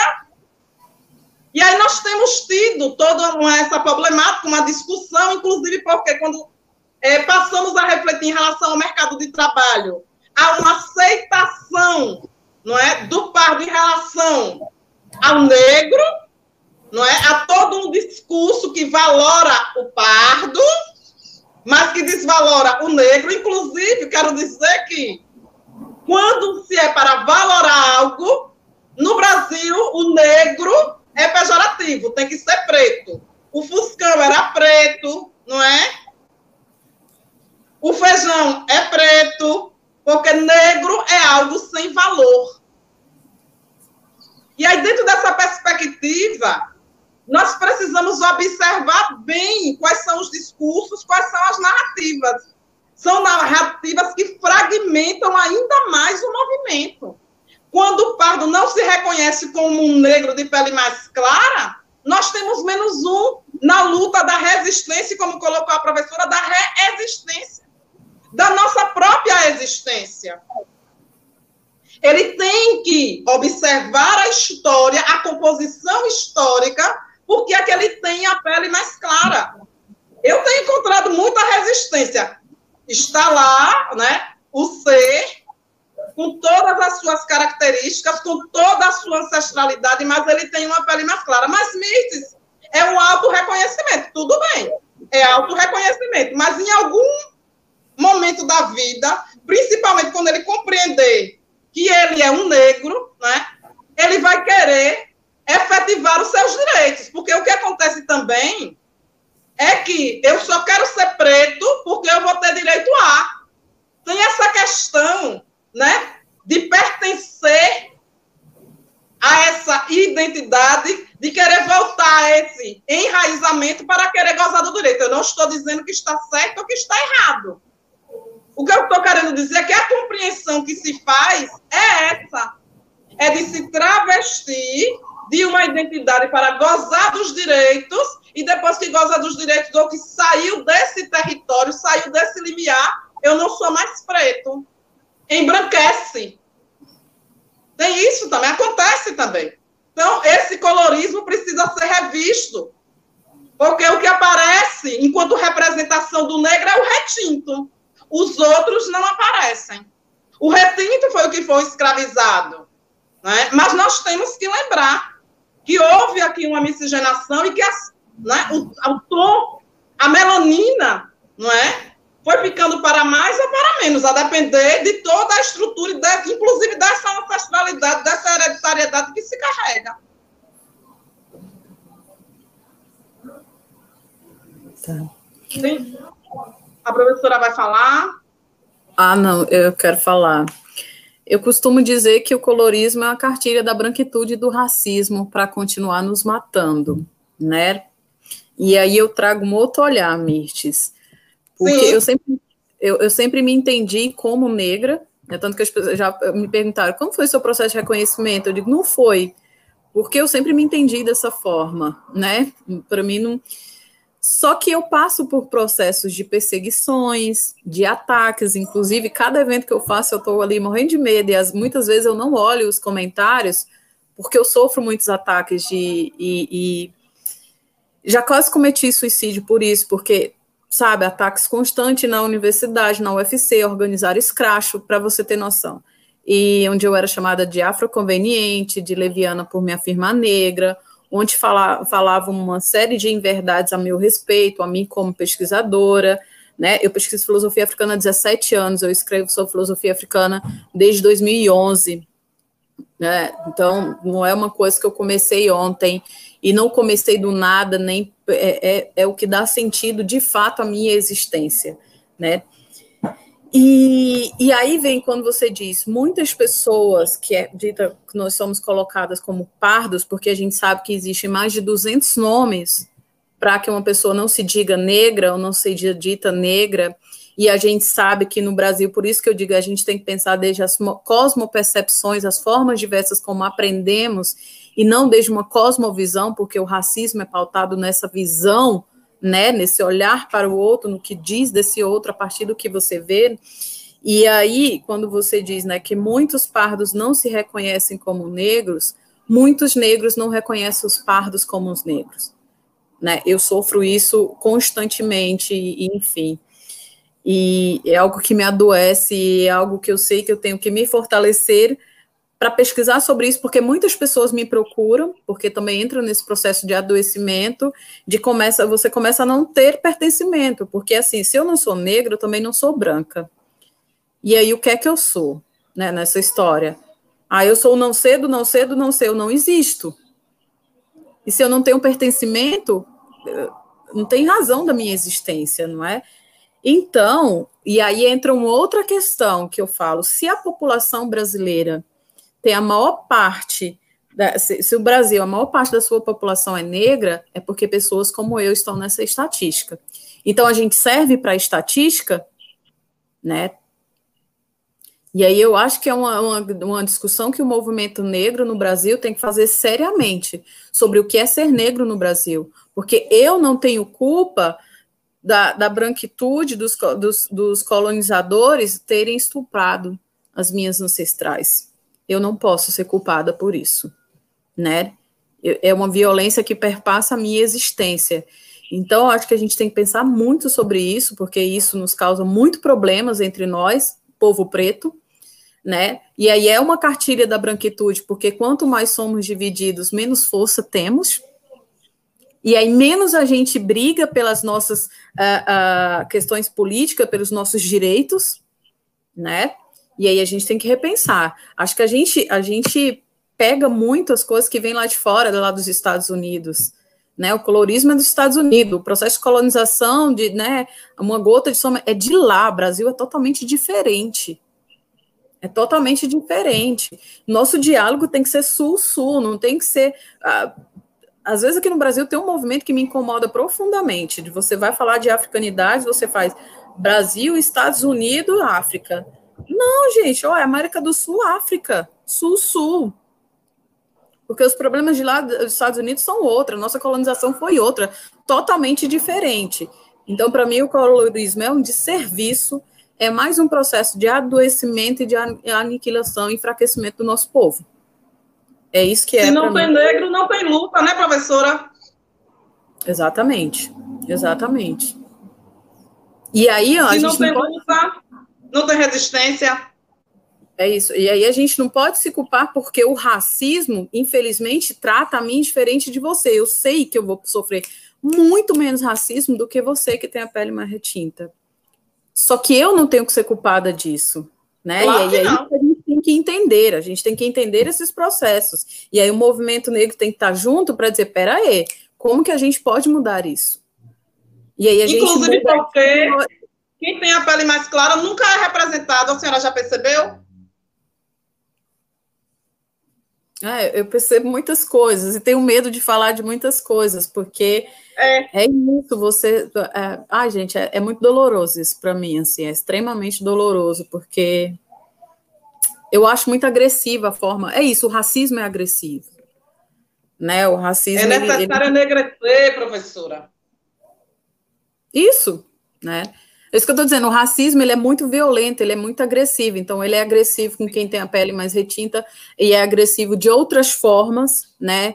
Com quem não tem e está nesse lugar. E aí, por isso que a gente vem, esse, essa, falar desse pertencimento para que as pessoas se reconheçam como negra, é entender que existe uma diversidade dentro do que é ser negro no Brasil. E aí a gente tem até que ressignificar o que é ser negro no Brasil, né? Como você trouxe. O café é preto porque é bom, o feijão é preto porque é bom e o negro não é bom. A gente tem que, aí é o nosso papel, quando pesquisadores, ressignificar conceitos, né? Recriar conceitos, criar conceitos e, e desconstruir, né? Muito do que foi deformado para a gente. Exato. nosso processo de deformação. Tem agora. Tem uma outra pergunta. Ah, sobre a pergunta das referências, isso, é, quiser estudar filosofia africana, tem um site que é organizado pelo professor Anderson Flor, de filosofia africana, é só botar no Google, aparece aí rapidinho. Tem vários textos meus na internet, e tem esse livro, Filosofia Africana, Ancestralidade e Encantamento como Inspirações Formativa para o Ensino das Africanidades. É o livro oriundo da minha dissertação de mestrado. Eu lancei ano passado na Bienal do Livro e eu mesma estou vendendo, porque é muito caro você deixar nas livrarias, que elas cobram 40%, 50%. E aí mesmo eu mesma estou vendendo os meus livros.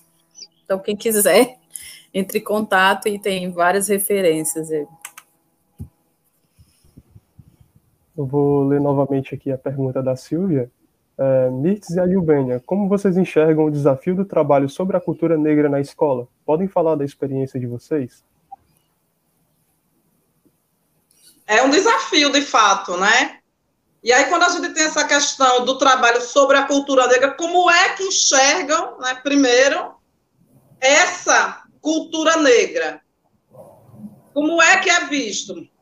É, eu já tive relatos né, de colegas que quando falam, né, vamos trabalhar essa questão da cultura negra, quando vamos falar a Semana da Consciência Negra, que basta só um dia, basta só uma palestrinha, né, ou quando tem essas feiras, né, que as escolas promovem, produzem, qual é a África que elas querem, né, reproduzir e não faz nenhum, absolutamente nenhum, né, elo com a história dos negros, né, com a, a, história da ancestralidade aqui no Brasil. Então, assim, muitas dificuldades, é um desafio porque não compreende, né, e se não compreende, não valora, se não conhece, não há como desenvolver esse pertencimento, não há como é, desenvolver, Silvia, essa questão é, na escola, mas, mas é lei, mas as pessoas não enxergam a lei, acham que a lei é para um dia dessa semana de novembro, desse novembro negro, né? Ah, para que falar de coisa de preto? Né, menino? Falar de religião, então, das matrizes africanas, vixe, coisa do demônio. Demonizaram os deuses. Né? Não, isso é coisa do diabo, é do demônio. Então, nós temos enfrentado alguns embates. As minhas experiências enquanto professora do ensino né, básico foi mas muito difícil né, enfrentar, colocar em prática alguns projetos que falassem dessa cultura negra. Porque nós ainda temos um currículo voltado né, para as suas bases eurocêntricas. Ou um currículo que se volta para estudar o Sudeste do Brasil, né, com toda a sua imigração, Sudeste e Sul, esse eixo, mas estudar coisa de preto para quê? Há uma resistência, eles resistem em não trabalhar com a cultura negra nas escolas, né? Não, não precisa. Para quê? Não é necessário. Coisa de preto. Para que isso? Então, as minhas experiências não foram, não é, digamos assim, boas, mas eu continuo resistindo. É, um dos grandes problemas, né, para de fato, que de fato tenhamos a implementação da Lei 10.639 a 11.645, né, que torna obrigatório o ensino de história e cultura africana e afro-brasileira é justamente a falta de formação de professores para ensinar as africanidades em sala de aula. E o processo de deformação, que eu costumo dizer, que a gente passa na escola e universidade. Né? Nós não somos formados, a gente não aprende sobre a nossa história, a gente não aprende sobre a história e cultura africana e afro-brasileira em sala de aula. E aí existe a questão do racismo e do preconceito. Muitos professores e professoras acham que falar sobre africanidades em fala de aula é falar sobre religião de matriz africana, candomblé e ubanda. E é engraçado que se pode falar sobre catolicismo, a religião, né, evangelismo e tudo mais, mas falar sobre isso, porque todo mundo sabe que ninguém ensina religião em sala de aula, né? E, e principalmente as religiões eu nem gosto de falar religiões de matriz africana, porque para mim é uma relação de espiritualidade, que para mim é muito maior do que uma religião, porque a gente não precisa se religar, a gente né, tem esse processo dessa formação espiritual, dessa nossa relação, é a nossa relação com estar no mundo. Mas, enfim, as religiões de matriz africana, ela só, você, você tem que vivenciar ela nos terreiros. Né? É impossível você aprender lendo, você merece, você, você vai aprendendo a, de acordo com o seu merecimento, no sentido da, da sua busca por aqueles aprendizados. Né? Então, assim, é, tem muito esse preconceito, esse racismo, achar de que falar de africanidades é falar sobre é, as religiões de matriz africana, e aí há uma, uma falta de compromisso político do Brasil de formação de professores voltado para essa área.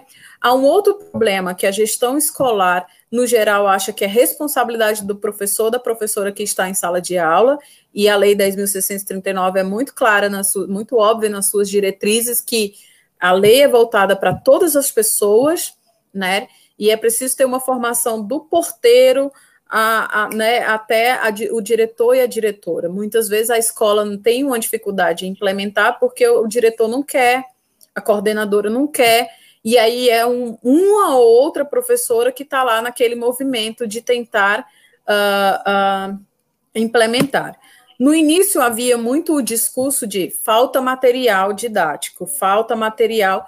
Faltava. Eu, como estudante de filosofia africana há 17 anos, eu sei o quanto que a gente, hoje em dia, o que a gente tem de material, então essa desculpa, né, de que não temos livros, não temos o material para estudarmos e podermos aplicar, né, de implementar efetivamente a lei, é, esse discurso já não cabe, mas falta formação de professores, né? Falta formação de professores. E aí, uma outra questão que é muito importante que a gente fala: ensinar africanidades não é contar a história e cultura africana e afro-brasileira, é uma educação para sensibilidade. Aí é um processo de desconstrução do racismo, né, de entender o processo de construção brasileira, e aí vem de novo essa questão, eu não costumo falar mais da mestiçagem, todos esses processos. Então, é, é por isso que eu falo, é o educar para a sensibilidade, essa educação do nosso olhar, porque nosso olhar é racista, né? E aí é entender essa, a construção do Brasil de uma forma diferente. Como, por isso que eu tenho falado muito de filosofia africana e eu estou sempre pensando, a gente tem que mudar os nossos currículos, a gente tem que mudar as nossas metodologias, né? É, é, é muito esse processo. E aí a gente vive um desgoverno, né, que odeia o ser humano e odeia mais ainda o povo preto, pobre.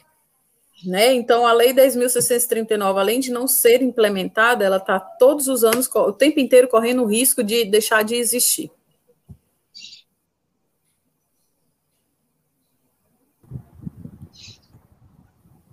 Vamos dar início aqui agora ao segundo bloco de perguntas. Temos aqui a pergunta do João Turino, que gostaria de entender o panafricanismo e a sua influência no movimento negro no mundo todo. O Gustavo Carvalho pergunta aos componentes da mesa: Nos últimos dias mostramos que estamos caminhando.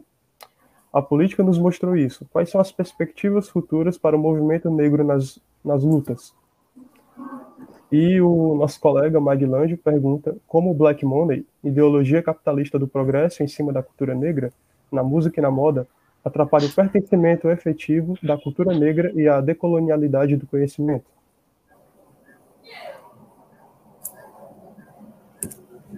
O João pergunta sobre o pan pan-africanismo e a sua influência no movimento negro é, do mundo.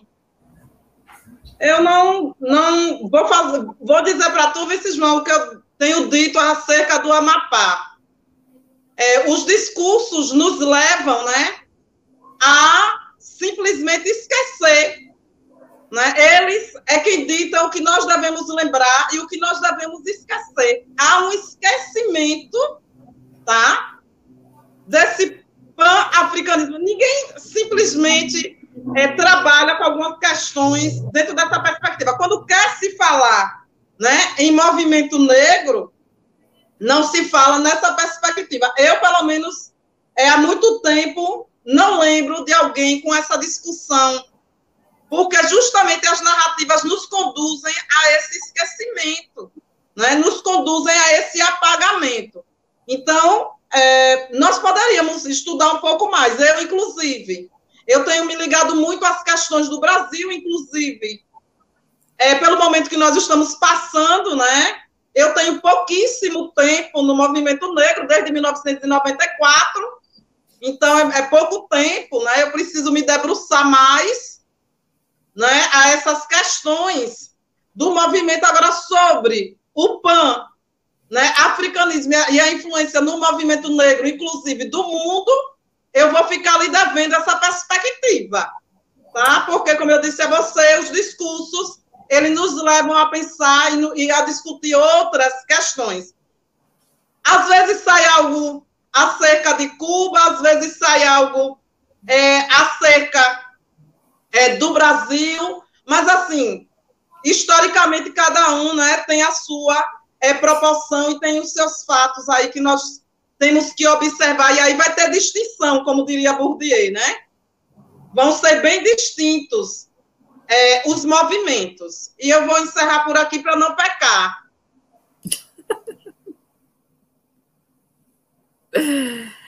Não, é isso. O, o movimento pan-africanista eram estudantes africanos que estavam nos Estados Unidos, ali Europa, né, e criaram esse movimento para falar da, da África, para ter essa reivindicação né, dos direitos da, da, da, dessa formação africana né, no, Brasil, no, no, no mundo, da importância de África e, e, e foi durante processos de libertação. Gente, na década de 70 tinha países brigando por suas independências em África. Moçambique, a parte norte de Moçambique, está em guerra. Está em guerra. Então, assim, a, a, ainda é um, esse movimento, e aí muitos, por exemplo, o César, que é um grande poeta político, é um desse movimento do, do, que criou o pan-africanismo, e aí no Brasil, nessa época da década de 60, a gente tinha a ditadura militar, então, por exemplo, o Abdias Nascimento conviveu com pan-africanistas, né, no, na, na fora do Brasil, porque teve que sair, e trouxe isso para o Brasil dentro do movimento negro. O que, que eu entendo? O pan-africanismo é um movimento negro em outros espaços, né? A gente tem, uma, inclusive no Brasil, a Mirtz tem mais é, autoridade para falar sobre isso do que eu, a gente tem uma diversidade de movimentos negros, né? Porque a gente tem uma diversidade cultural muito grande, né? E, e cada movimento em cada lugar tem uma, uma história. Por exemplo, lá em Salvador, a gente tem um movimento muito forte dos Panteras Negras, o que eu não sei, mas até então eu não vi isso aqui no Ceará, de ouvir falar. Mas em Salvador eu tinha um grande amigo, tem um Luiz, que ele falava: meu pai era um Pantera Negra, e ele contando as histórias eu fico fascinada, assim. Então eu acho que é, é isso, essa influência é isso. A gente tem que pensar a África, a gente tem que se pensar nessa África diaspórica, né? E aí, sendo pan-africanista, somos africanas, que não nasceu em África. Eu gosto muito de uma frase do Senghor né? Não, não nasci em África, mas tenho uma África nascida em mim, que aí a gente se entender desde essa perspectiva pan-africanista, nos entendemos enquanto africanas da diáspora, né? E, e, e, aí é esse movimento político. A gente não pensar de forma política, e é político a gente estar aqui numa mesa dessa, é político a gente estar na universidade pesquisando africanidades, que a gente sabe que não é fácil, e que o tempo inteiro as nossas pesquisas são desqualificadas, inclusive pelos nossos pares nas pós-graduação da vida, e aí os pares leiam-se muitos professores e professoras também, né? E aí é esse movimento político de resistência e resistência, assim, mas é de resistência para se manter vivo, e não de resistir no sentido de não querer, né?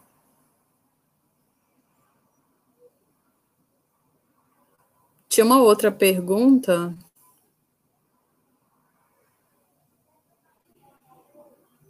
A questão da política nos mostrou isso? Quais as perspectivas futuras para o movimento negro na luta? Eu lendo essa pergunta, é, eu, eu, ah, o que eu pensei foi: se diz muito né, que a esquerda não está fazendo autocrítica. Eu acho que o movimento também não está fazendo autocrítica, porque é um processo contínuo dessa autocrítica. A gente tem que fazer essa autocrítica continuamente. Eu não acho que a gente está avançando politicamente, não acho que as últimas eleições não mostraram isso para você para se comemorar e dizer, oh, tá tendo uma mudança, não acho, né? É, Fortaleza que o diga que a gente está aí tendo que votar nos menos pior e menos uh, que vai matar menos né, o povo da, da periferia, enfim. Mas eu acho que é isso, a gente tem que estar tá se fazendo essa autocrítica, estar tá se repensando de novo o que é ser negro no Brasil e politicamente como que a gente pode brigar com isso. Acho que tem algumas lutas que estão sendo muito individualizadas, no sentido de, né, parece que a, eu não posso nem falar essas coisas, né? Mas tem muito movimento negro que aí parece que tem dono e não é de fato um movimento, no sentido de ser uh, de nos pensarmos de forma comunitária, assim. Inclusive, tem muita gente dentro do movimento negro se achando no direito de dizer quem é e quem não é negra. Digo isso porque eu passo por isso de gente no movimento negro no, do Ceará querendo me dizer que eu não sou negra. Então, eu acho que é preciso se pensar o que é ser negro no Brasil e o que é o movimento negro no Brasil. Quais são as suas perspectivas efetivas?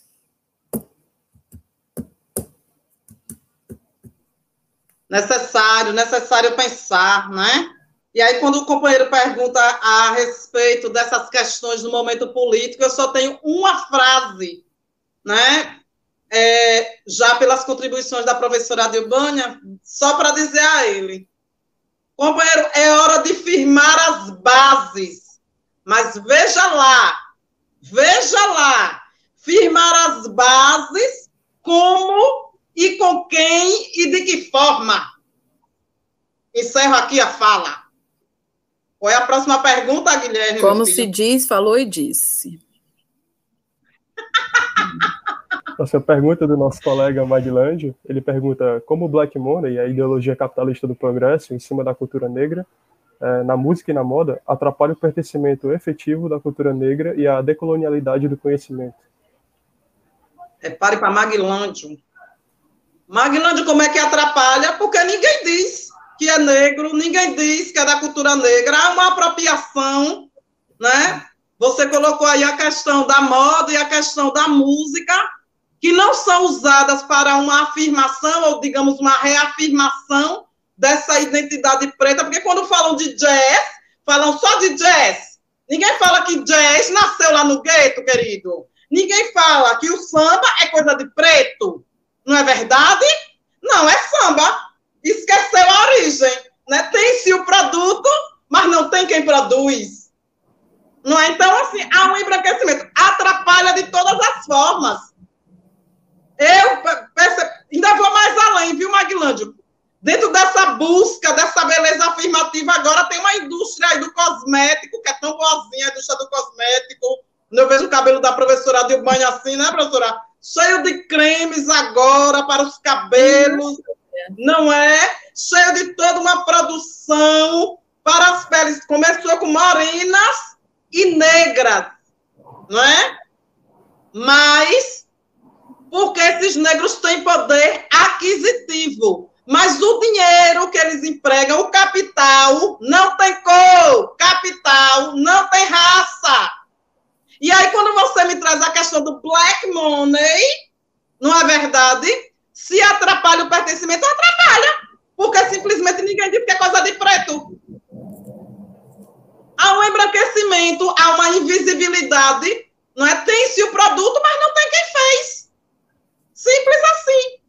E aí, como é que nós vamos firmar nossas bases e vamos reconhecer que nós também temos produto, que nós também fazemos os nossos patrimônios? Ninguém diz. Então, como é que nós vamos firmar essa identidade, firmar essas identidades, digamos assim. Ah, preto não produz nada. Ninguém disse que preto produz. Ninguém disse que foi feito por preto. E aí fica complicado para nós, né, Maglane? É, é, complexo o processo. É, é, você lembrou aí de duas coisas. Uma é a que eu lembrei agora. O povo preto usa babosa há mil anos, né? A gente usa babosa para hidratar os cabelos. Aí vai lá o povo branco e fala que é aloe vera. A minha mãe ri, gente, isso aí é babosa, que a gente planta no quintal, que a gente usa de diversas formas. E aí diz, não diz de onde veio. O povo indígena, africano, tá, ó, tá usando isso aí para pra, como remédio, como hidratante, é, de diversas formas. Esse dia minha mãe fez aqui, a gente pegou, mãe, é assim que faz o óleo, a gente foi aprender a fazer o óleo de babosa. E, e, a gente usa no cabelo há mil anos aqui. A gente, quando eu era pivete, a gente tinha condições de comprar muita coisa, a gente lavava o cabelo com sabão em pó e açúcar, porque hidratava. Ia pro, pro açude tomar banho, lavar o cabelo com sabão em pó e açúcar, e aí aquelas misturas, né, com os abacates da vida, enfim, essas coisas. Mas aí você me lembrou um outro movimento, né, que é, a, a questão é, quando uma preta tá usando um turbante, que aí tem toda uma história, que a Mirtes usa, eu fico fascinada, é, aí é feio, aí ela sofre preconceito, aqueles olhares, mas quando vem a mídia, né, os grandes desfiles usam o turbante de uma forma totalmente descontextualizada, que é essa questão da apropriação cultural, aí é bonito né? Porque o que a moda tem feito e a muita música é essa apropriação, como você bem disse, o jazz é negão, né? Jesus também era negão. é, e aí, uma outra coisa que você me falando, eu estava lembrando muito do, do Emicida, porque o Emicida, ele tem, né, uma marca e aí ele vem a crítica e ele fala: quando a gente usa uma roupa cara, a gente vende a nossa roupa cara porque a gente não quer é, pagar as nossas costureiras qualquer coisa, né? A gente quer pagar de forma digna, aí nos fazem a crítica. Porque a gente não, tem, não pode ganhar dinheiro, né? E tudo mais. E aí, o que, que eu sempre penso e eu acho né, que a gente tem que fazer esse movimento, ressignificar esse black money, a gente comprar dos nossos, né? Por exemplo, a minha mãe é costureira.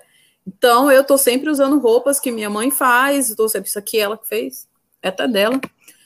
É, minha mãe faz crochê, uh, sabe? E eu gosto de comprar de outras pessoas que fazem também. Compra do mercadinho, no mercadinho lá da, da sua rua, sabe? São esses pequenos atos que aí você vai ressignificando também essa questão né, da, do, do, capital. E aí é você pensar o que, que eu faço com o meu dinheiro, quem é que eu estou alimentando com o meu dinheiro né? Quem é que eu estou alimentando com meu dinheiro? Tipo assim, eu vou comprar na Rachuelo quando tá naquela super mega promoção. Aí eu compro, não cara.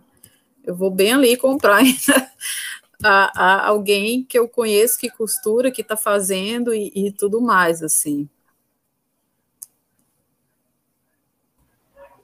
É, vamos para o nosso terceiro bloco de perguntas, começando aqui com a pergunta da Hortência Brito, ela fala: primeiramente, muito obrigado pelas falas, que calorzinho no coração.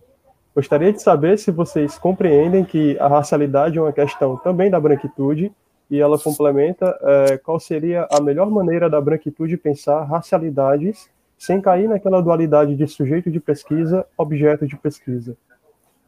É, a próxima pergunta, do Lucas Paulo. A Dilbene e Mirtes já tiveram contato com a educação quilombola? Poderiam falar sobre suas opiniões a respeito?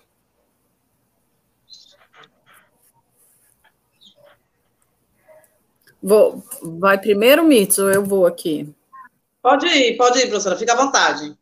Pronto. Hortência, a, a, a, que você fala, a racialidade é também uma questão da branquitude? A racialidade é um problema da branquitude, porque quem criou a racialidade, a racialidade foi a branquitude. E aí o inferno é que parece que é nós negros que temos que estar tá ensinando para a branquitude, e aí desculpa, mas é, não, não vou falar palavrão. O que é isso? É pipa. e aí eu acho que a gente, que vocês, que o povo branco, tem que ler mesmo sobre isso, tem que se questionar sobre isso, o que é isso?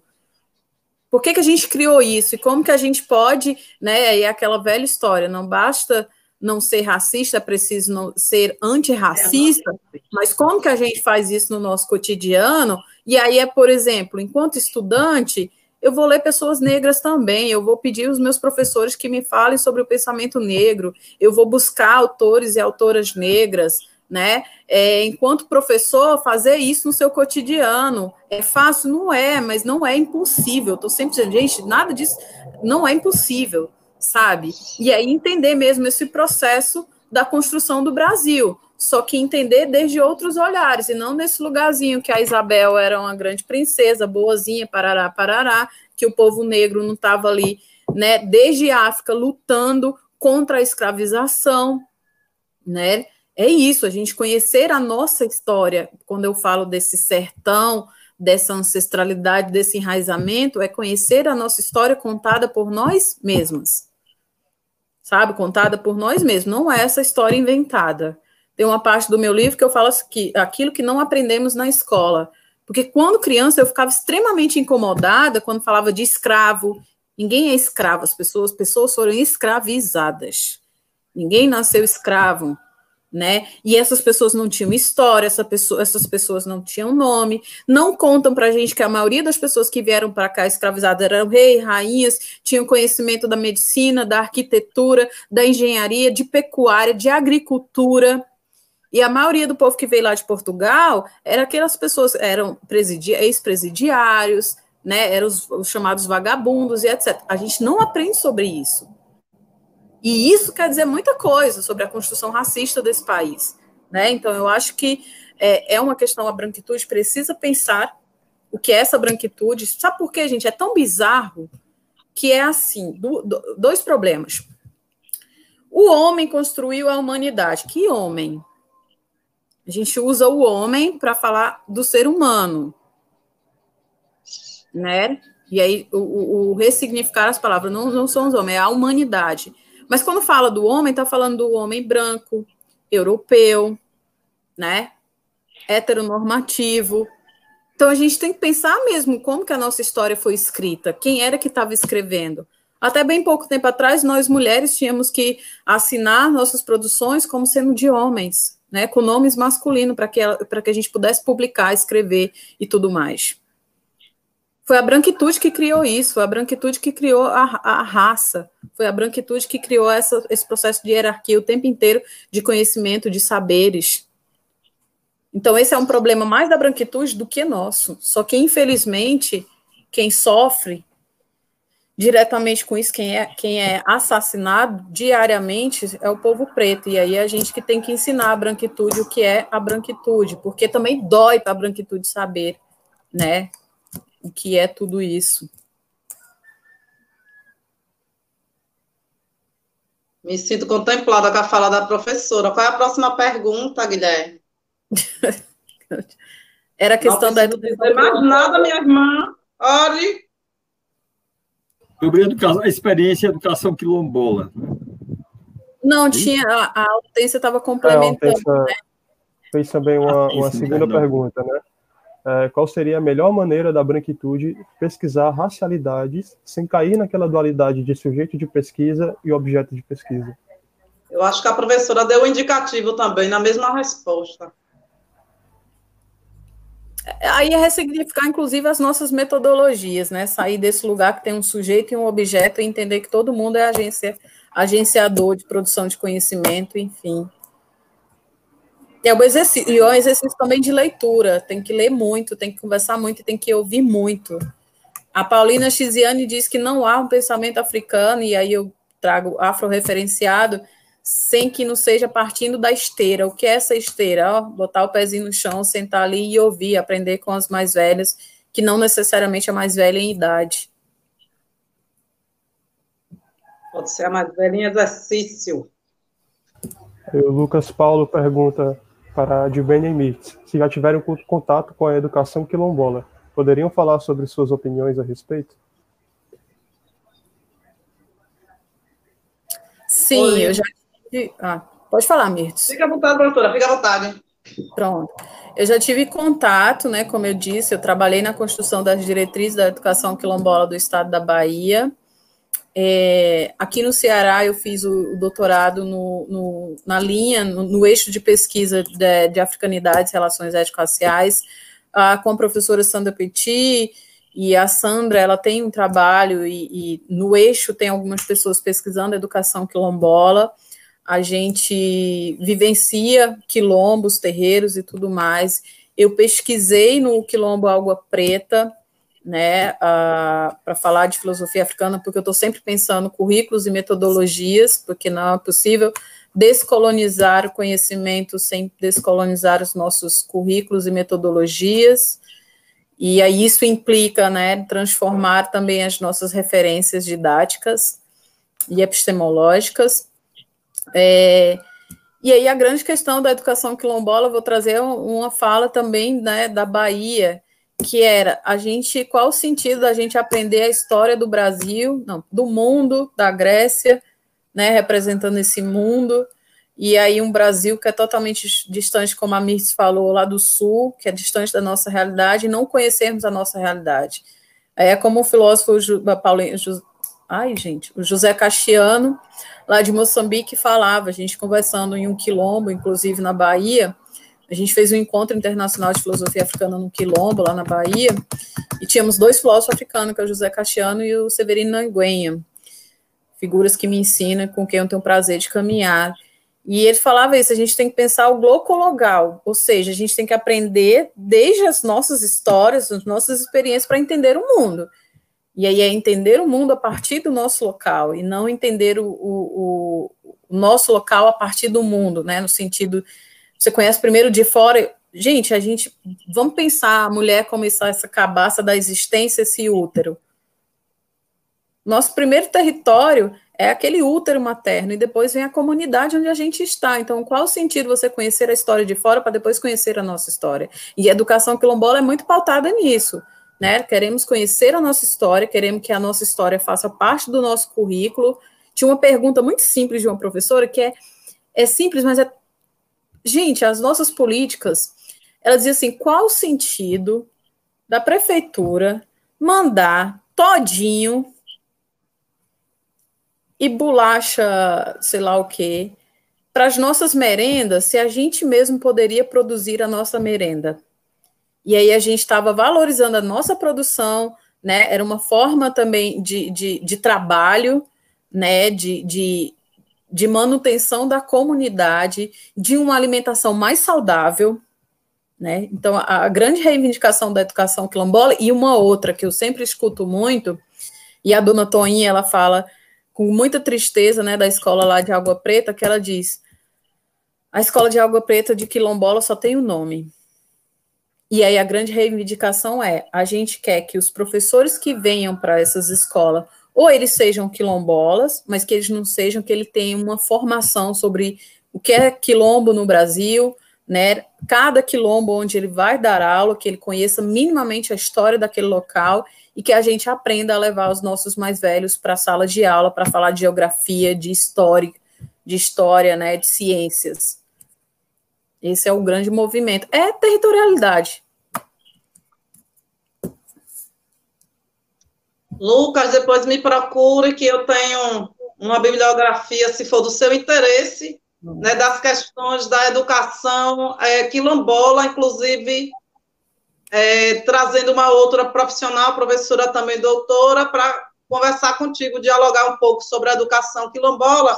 E eu vou lhe deixar uma provocação. Você me deixou uma pergunta, eu deixo uma provocação para ti a respeito né, dessa questão da educação quilombola e de um debate né, que foi feito sobre educação quilombola, educação no campo ou educação do campo? Vou deixar aí essa provocação né, para que você faça essa reflexão, se for o seu interesse estudar a educação é, quilombola. E aí eu trago um exemplo aqui mesmo do Ceará, que não foi com o quilombo, mas foi com uma comunidade tradicional aqui, indígena, o que mais me surpreendeu, né, eu como uma estranha, um elemento estranho, foi que os professores são indígenas. Né? Me surpreendeu e me deixou grata, me deixou feliz. Só que eu não tive contato com a educação quilombola aqui, nem na minha cidade natal, eu tive só contato com o quilombo urbano em Aracaju. E os estudantes, eles estavam concentrados nas escolas regulares, né? então eu não tive contato. Com relação aos quilombolas aqui no Ceará, eles também estudavam em escolas regulares, mas não estudavam em escolas é com a educação quilombola. Então, eu não posso é, trazer para você, né, uma opinião é, muito significativa acerca dele. Mas eu acredito que na, na educação quilombola, o, além de toda a instituição do currículo que nós já conhecemos, né, institucional, tem que haver também uma introdução desses saberes ancestrais. Essa é a minha opinião a respeito, né? Porque isso é o que daria inclusive, né, a validade é, desse campo, desse território, né, quilombola, a essa comunidade, né, inclusive a partir da escola, a partir da, da educação. Que quilombola é esse que nós estamos formando? E aí a gente tem, volta, né, sempre aquela questão da identidade, a questão do poder e essa questão desse campo tensional e de disputa. Por que não formar um quilombola? Por que não formar essa identidade? E por que não fazer com que esse povo se reconheça? Já existem respostas. Tem mais, Guilherme? Oi, Mirtz, é, a gente completou os três blocos que a gente tinha combinado, né? Mas o StreamYard, ele tinha dado aquela travada de novo nos comentários e chegou aqui dois comentários adicionais. Eu não sei como é que está a disponibilidade das pesquisadoras, né? A gente já está com mais de duas horas de live. Se vocês quiserem responder. Uh, podemos encerrar, responder e encerrar, né? Isso. Tudo bem. Em respeito a todos, né? Coloca as duas questões e encerra com as duas questões que estão faltando. A pergunta é da Daniele Bahia. Eu, na verdade, eu errei aqui, desculpa. É, quando falam em racismo reverso, como assim? Até hoje não consegui entender. Podem me ajudar nessa questão, por gentileza? E a segunda pergunta, a segunda pergunta é, eu vou ter que ler aqui a partir do YouTube, porque é, é teve essa travada nos comentários do, do StreamYard, né?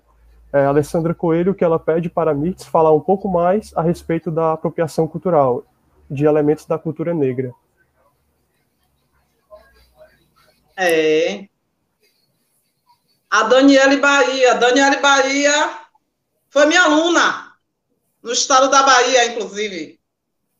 E a Daniele tinha um problema com a identidade dela, e aí nós trabalhamos essas questões. Dani, não tem, ao, ao ver da professora Mendes, aos olhos, a compreensão da professora, não existe racismo reverso.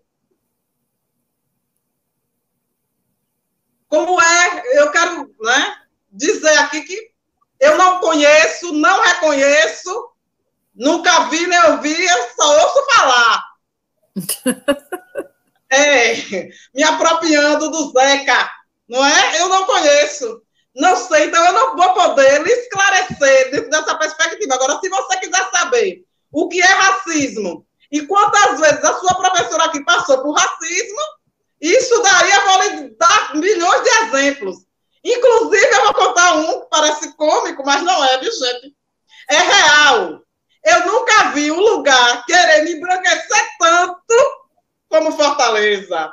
Pense que em Fortaleza, a negona aqui é morena. Morenona. Eu tenho uma professora morenona, eu digo, morenona é o quê? Morena escura, eu digo, não, eu sou é preta. Mas essa história de racismo reverso, sei não o que é, nunca vi não. Inventaram aí, né? Porque você sabe que branco não dispensa nada. Até querer ser vítima, ele quer, porque não pode sair do privilégio. Pronto, tenho dito. Me arretei agora. A nega arretou-se. Tô só assinando embaixo. Arrasou, prof. Minha irmã, é tanto privilégio que eles querem até sofrer racismo para tomar a posição. Misericórdia, não aguento. né? Segunda pergunta da Alessandra Coelho, eu coloquei aqui. É, gostaria que a Mirtz falasse um pouco sobre o que acha a respeito da apropriação cultural de elementos da cultura negra.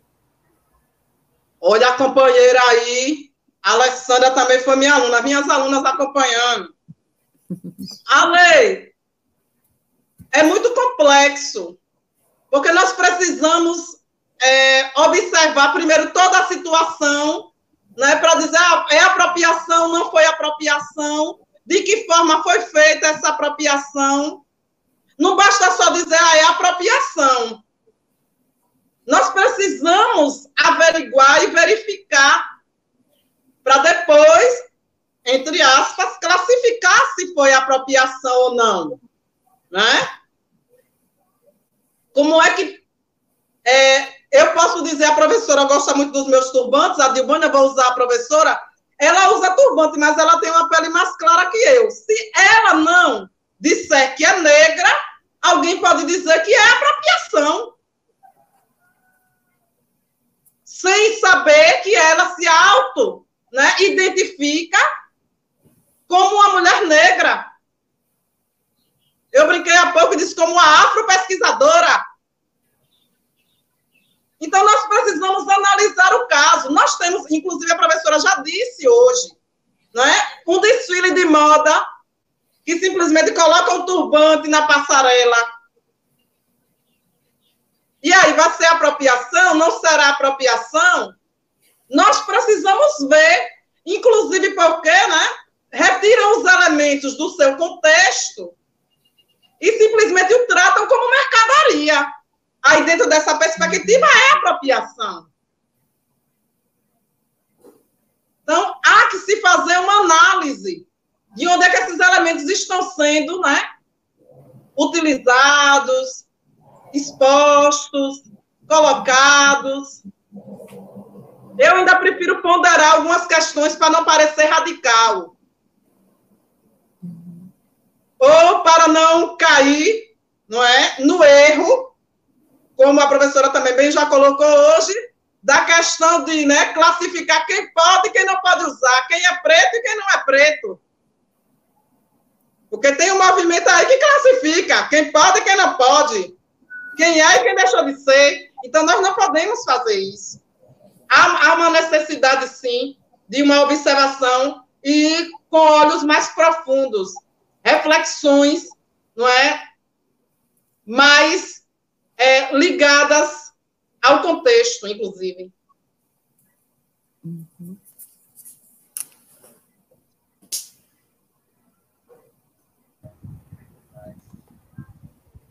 Bom, então se encerra assim nossas perguntas, né? Gostaria de agradecer as falas das nossas pesquisadoras, professora Gilbânia, professora Mirtes, né? Passo agora é, a palavra para vocês novamente, para é, dar as suas palavras finais. Ok. É, eu quero agradecer imensamente essa oportunidade desse diálogo e agradeço em nome da Mirtes, né, que fez essa mediação, esse convite. Eu tive o prazer de conhecê-la ano passado uma atividade lá no MAL, que fiquei encantada com essa potência que ela traz, né?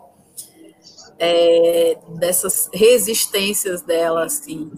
E é sempre uma alegria falar de ancestralidade, porque a gente fala e está aprendendo, por isso que eu começo com os convites, né, dos movimentos Sankofa, de pensarmos nas nossas escrevivências, a gente tem que se autorizar a pensar, a ressignificar a história, né? A gente tem que entender que nós somos produtores de conhecimento e que existe toda uma, uma comunidade aí que, que quer nos dizer que não. Então a gente tem que ter essa criticidade conversar sobre isso, né? Possibilidade de fortalecimento. A, a Sambofu Somé diz que a comunidade existe, inclusive, para nos mostrar os nossos dons. Então, essas conversas é muito para dizer: olha, você pode fazer, não é fácil, porque não é, a gente sabe que não é fácil, mas não é impossível. Então é isso. Muito, muito grata pela oportunidade, pelo convite. Parabenizo né, a organização do evento. Se quiserem me encontrar, estou aí no Facebook, não tenho Instagram, porque é muito estrago na vida das pessoas. o meu e-mail é dilmachado.yahoo.com.br. Se alguém quiser comprar meu livro, estou vendendo e gratidão imensa. Mais uma vez, agradeço à professora Adil né, por ter aceitado o convite de estar conosco nesse diálogo. Agradeço aos companheiros aí, Guilherme ao Ian, ao meu orientador Otávio, pela oportunidade, pela confiança, pelo acolhimento, né? E quero deixar três palavras para que a gente possa né, é, dar um laço em todo o diálogo de hoje, nas territorialidades negras, nas identidades, nas ancestralidades, que são o esquecimento, o apagamento e o silenciamento, que eles deixem de fazer parte, não é? E que deixem de ser impedimento para que as nossas resistências e resistências possam nos levar nos mais altos lugares. Continuaremos resistindo. Gratidão. Axé para todos. Axé. Antes de encerrar a nossa live, eu só queria dar aqui um recado, que o nosso próximo encontro vai ser no dia 25. É, o tema é Geografia e Juventude, dos territórios do afeto aos territórios da violência, e os debatedores vão ser o professor doutor Fabiano Lucas da Silva Freitas, da SEDUC, e o professor doutor Nécio Turra Neto. Também o nosso mestrando Tiago Batista. E eu vou, vou estar presente também na mesa. Então é isso, pessoal. Agradeço imensamente. Agradeço a todos que acompanharam até aqui. Muito obrigado mesmo. Obrigada. Axé. Axé.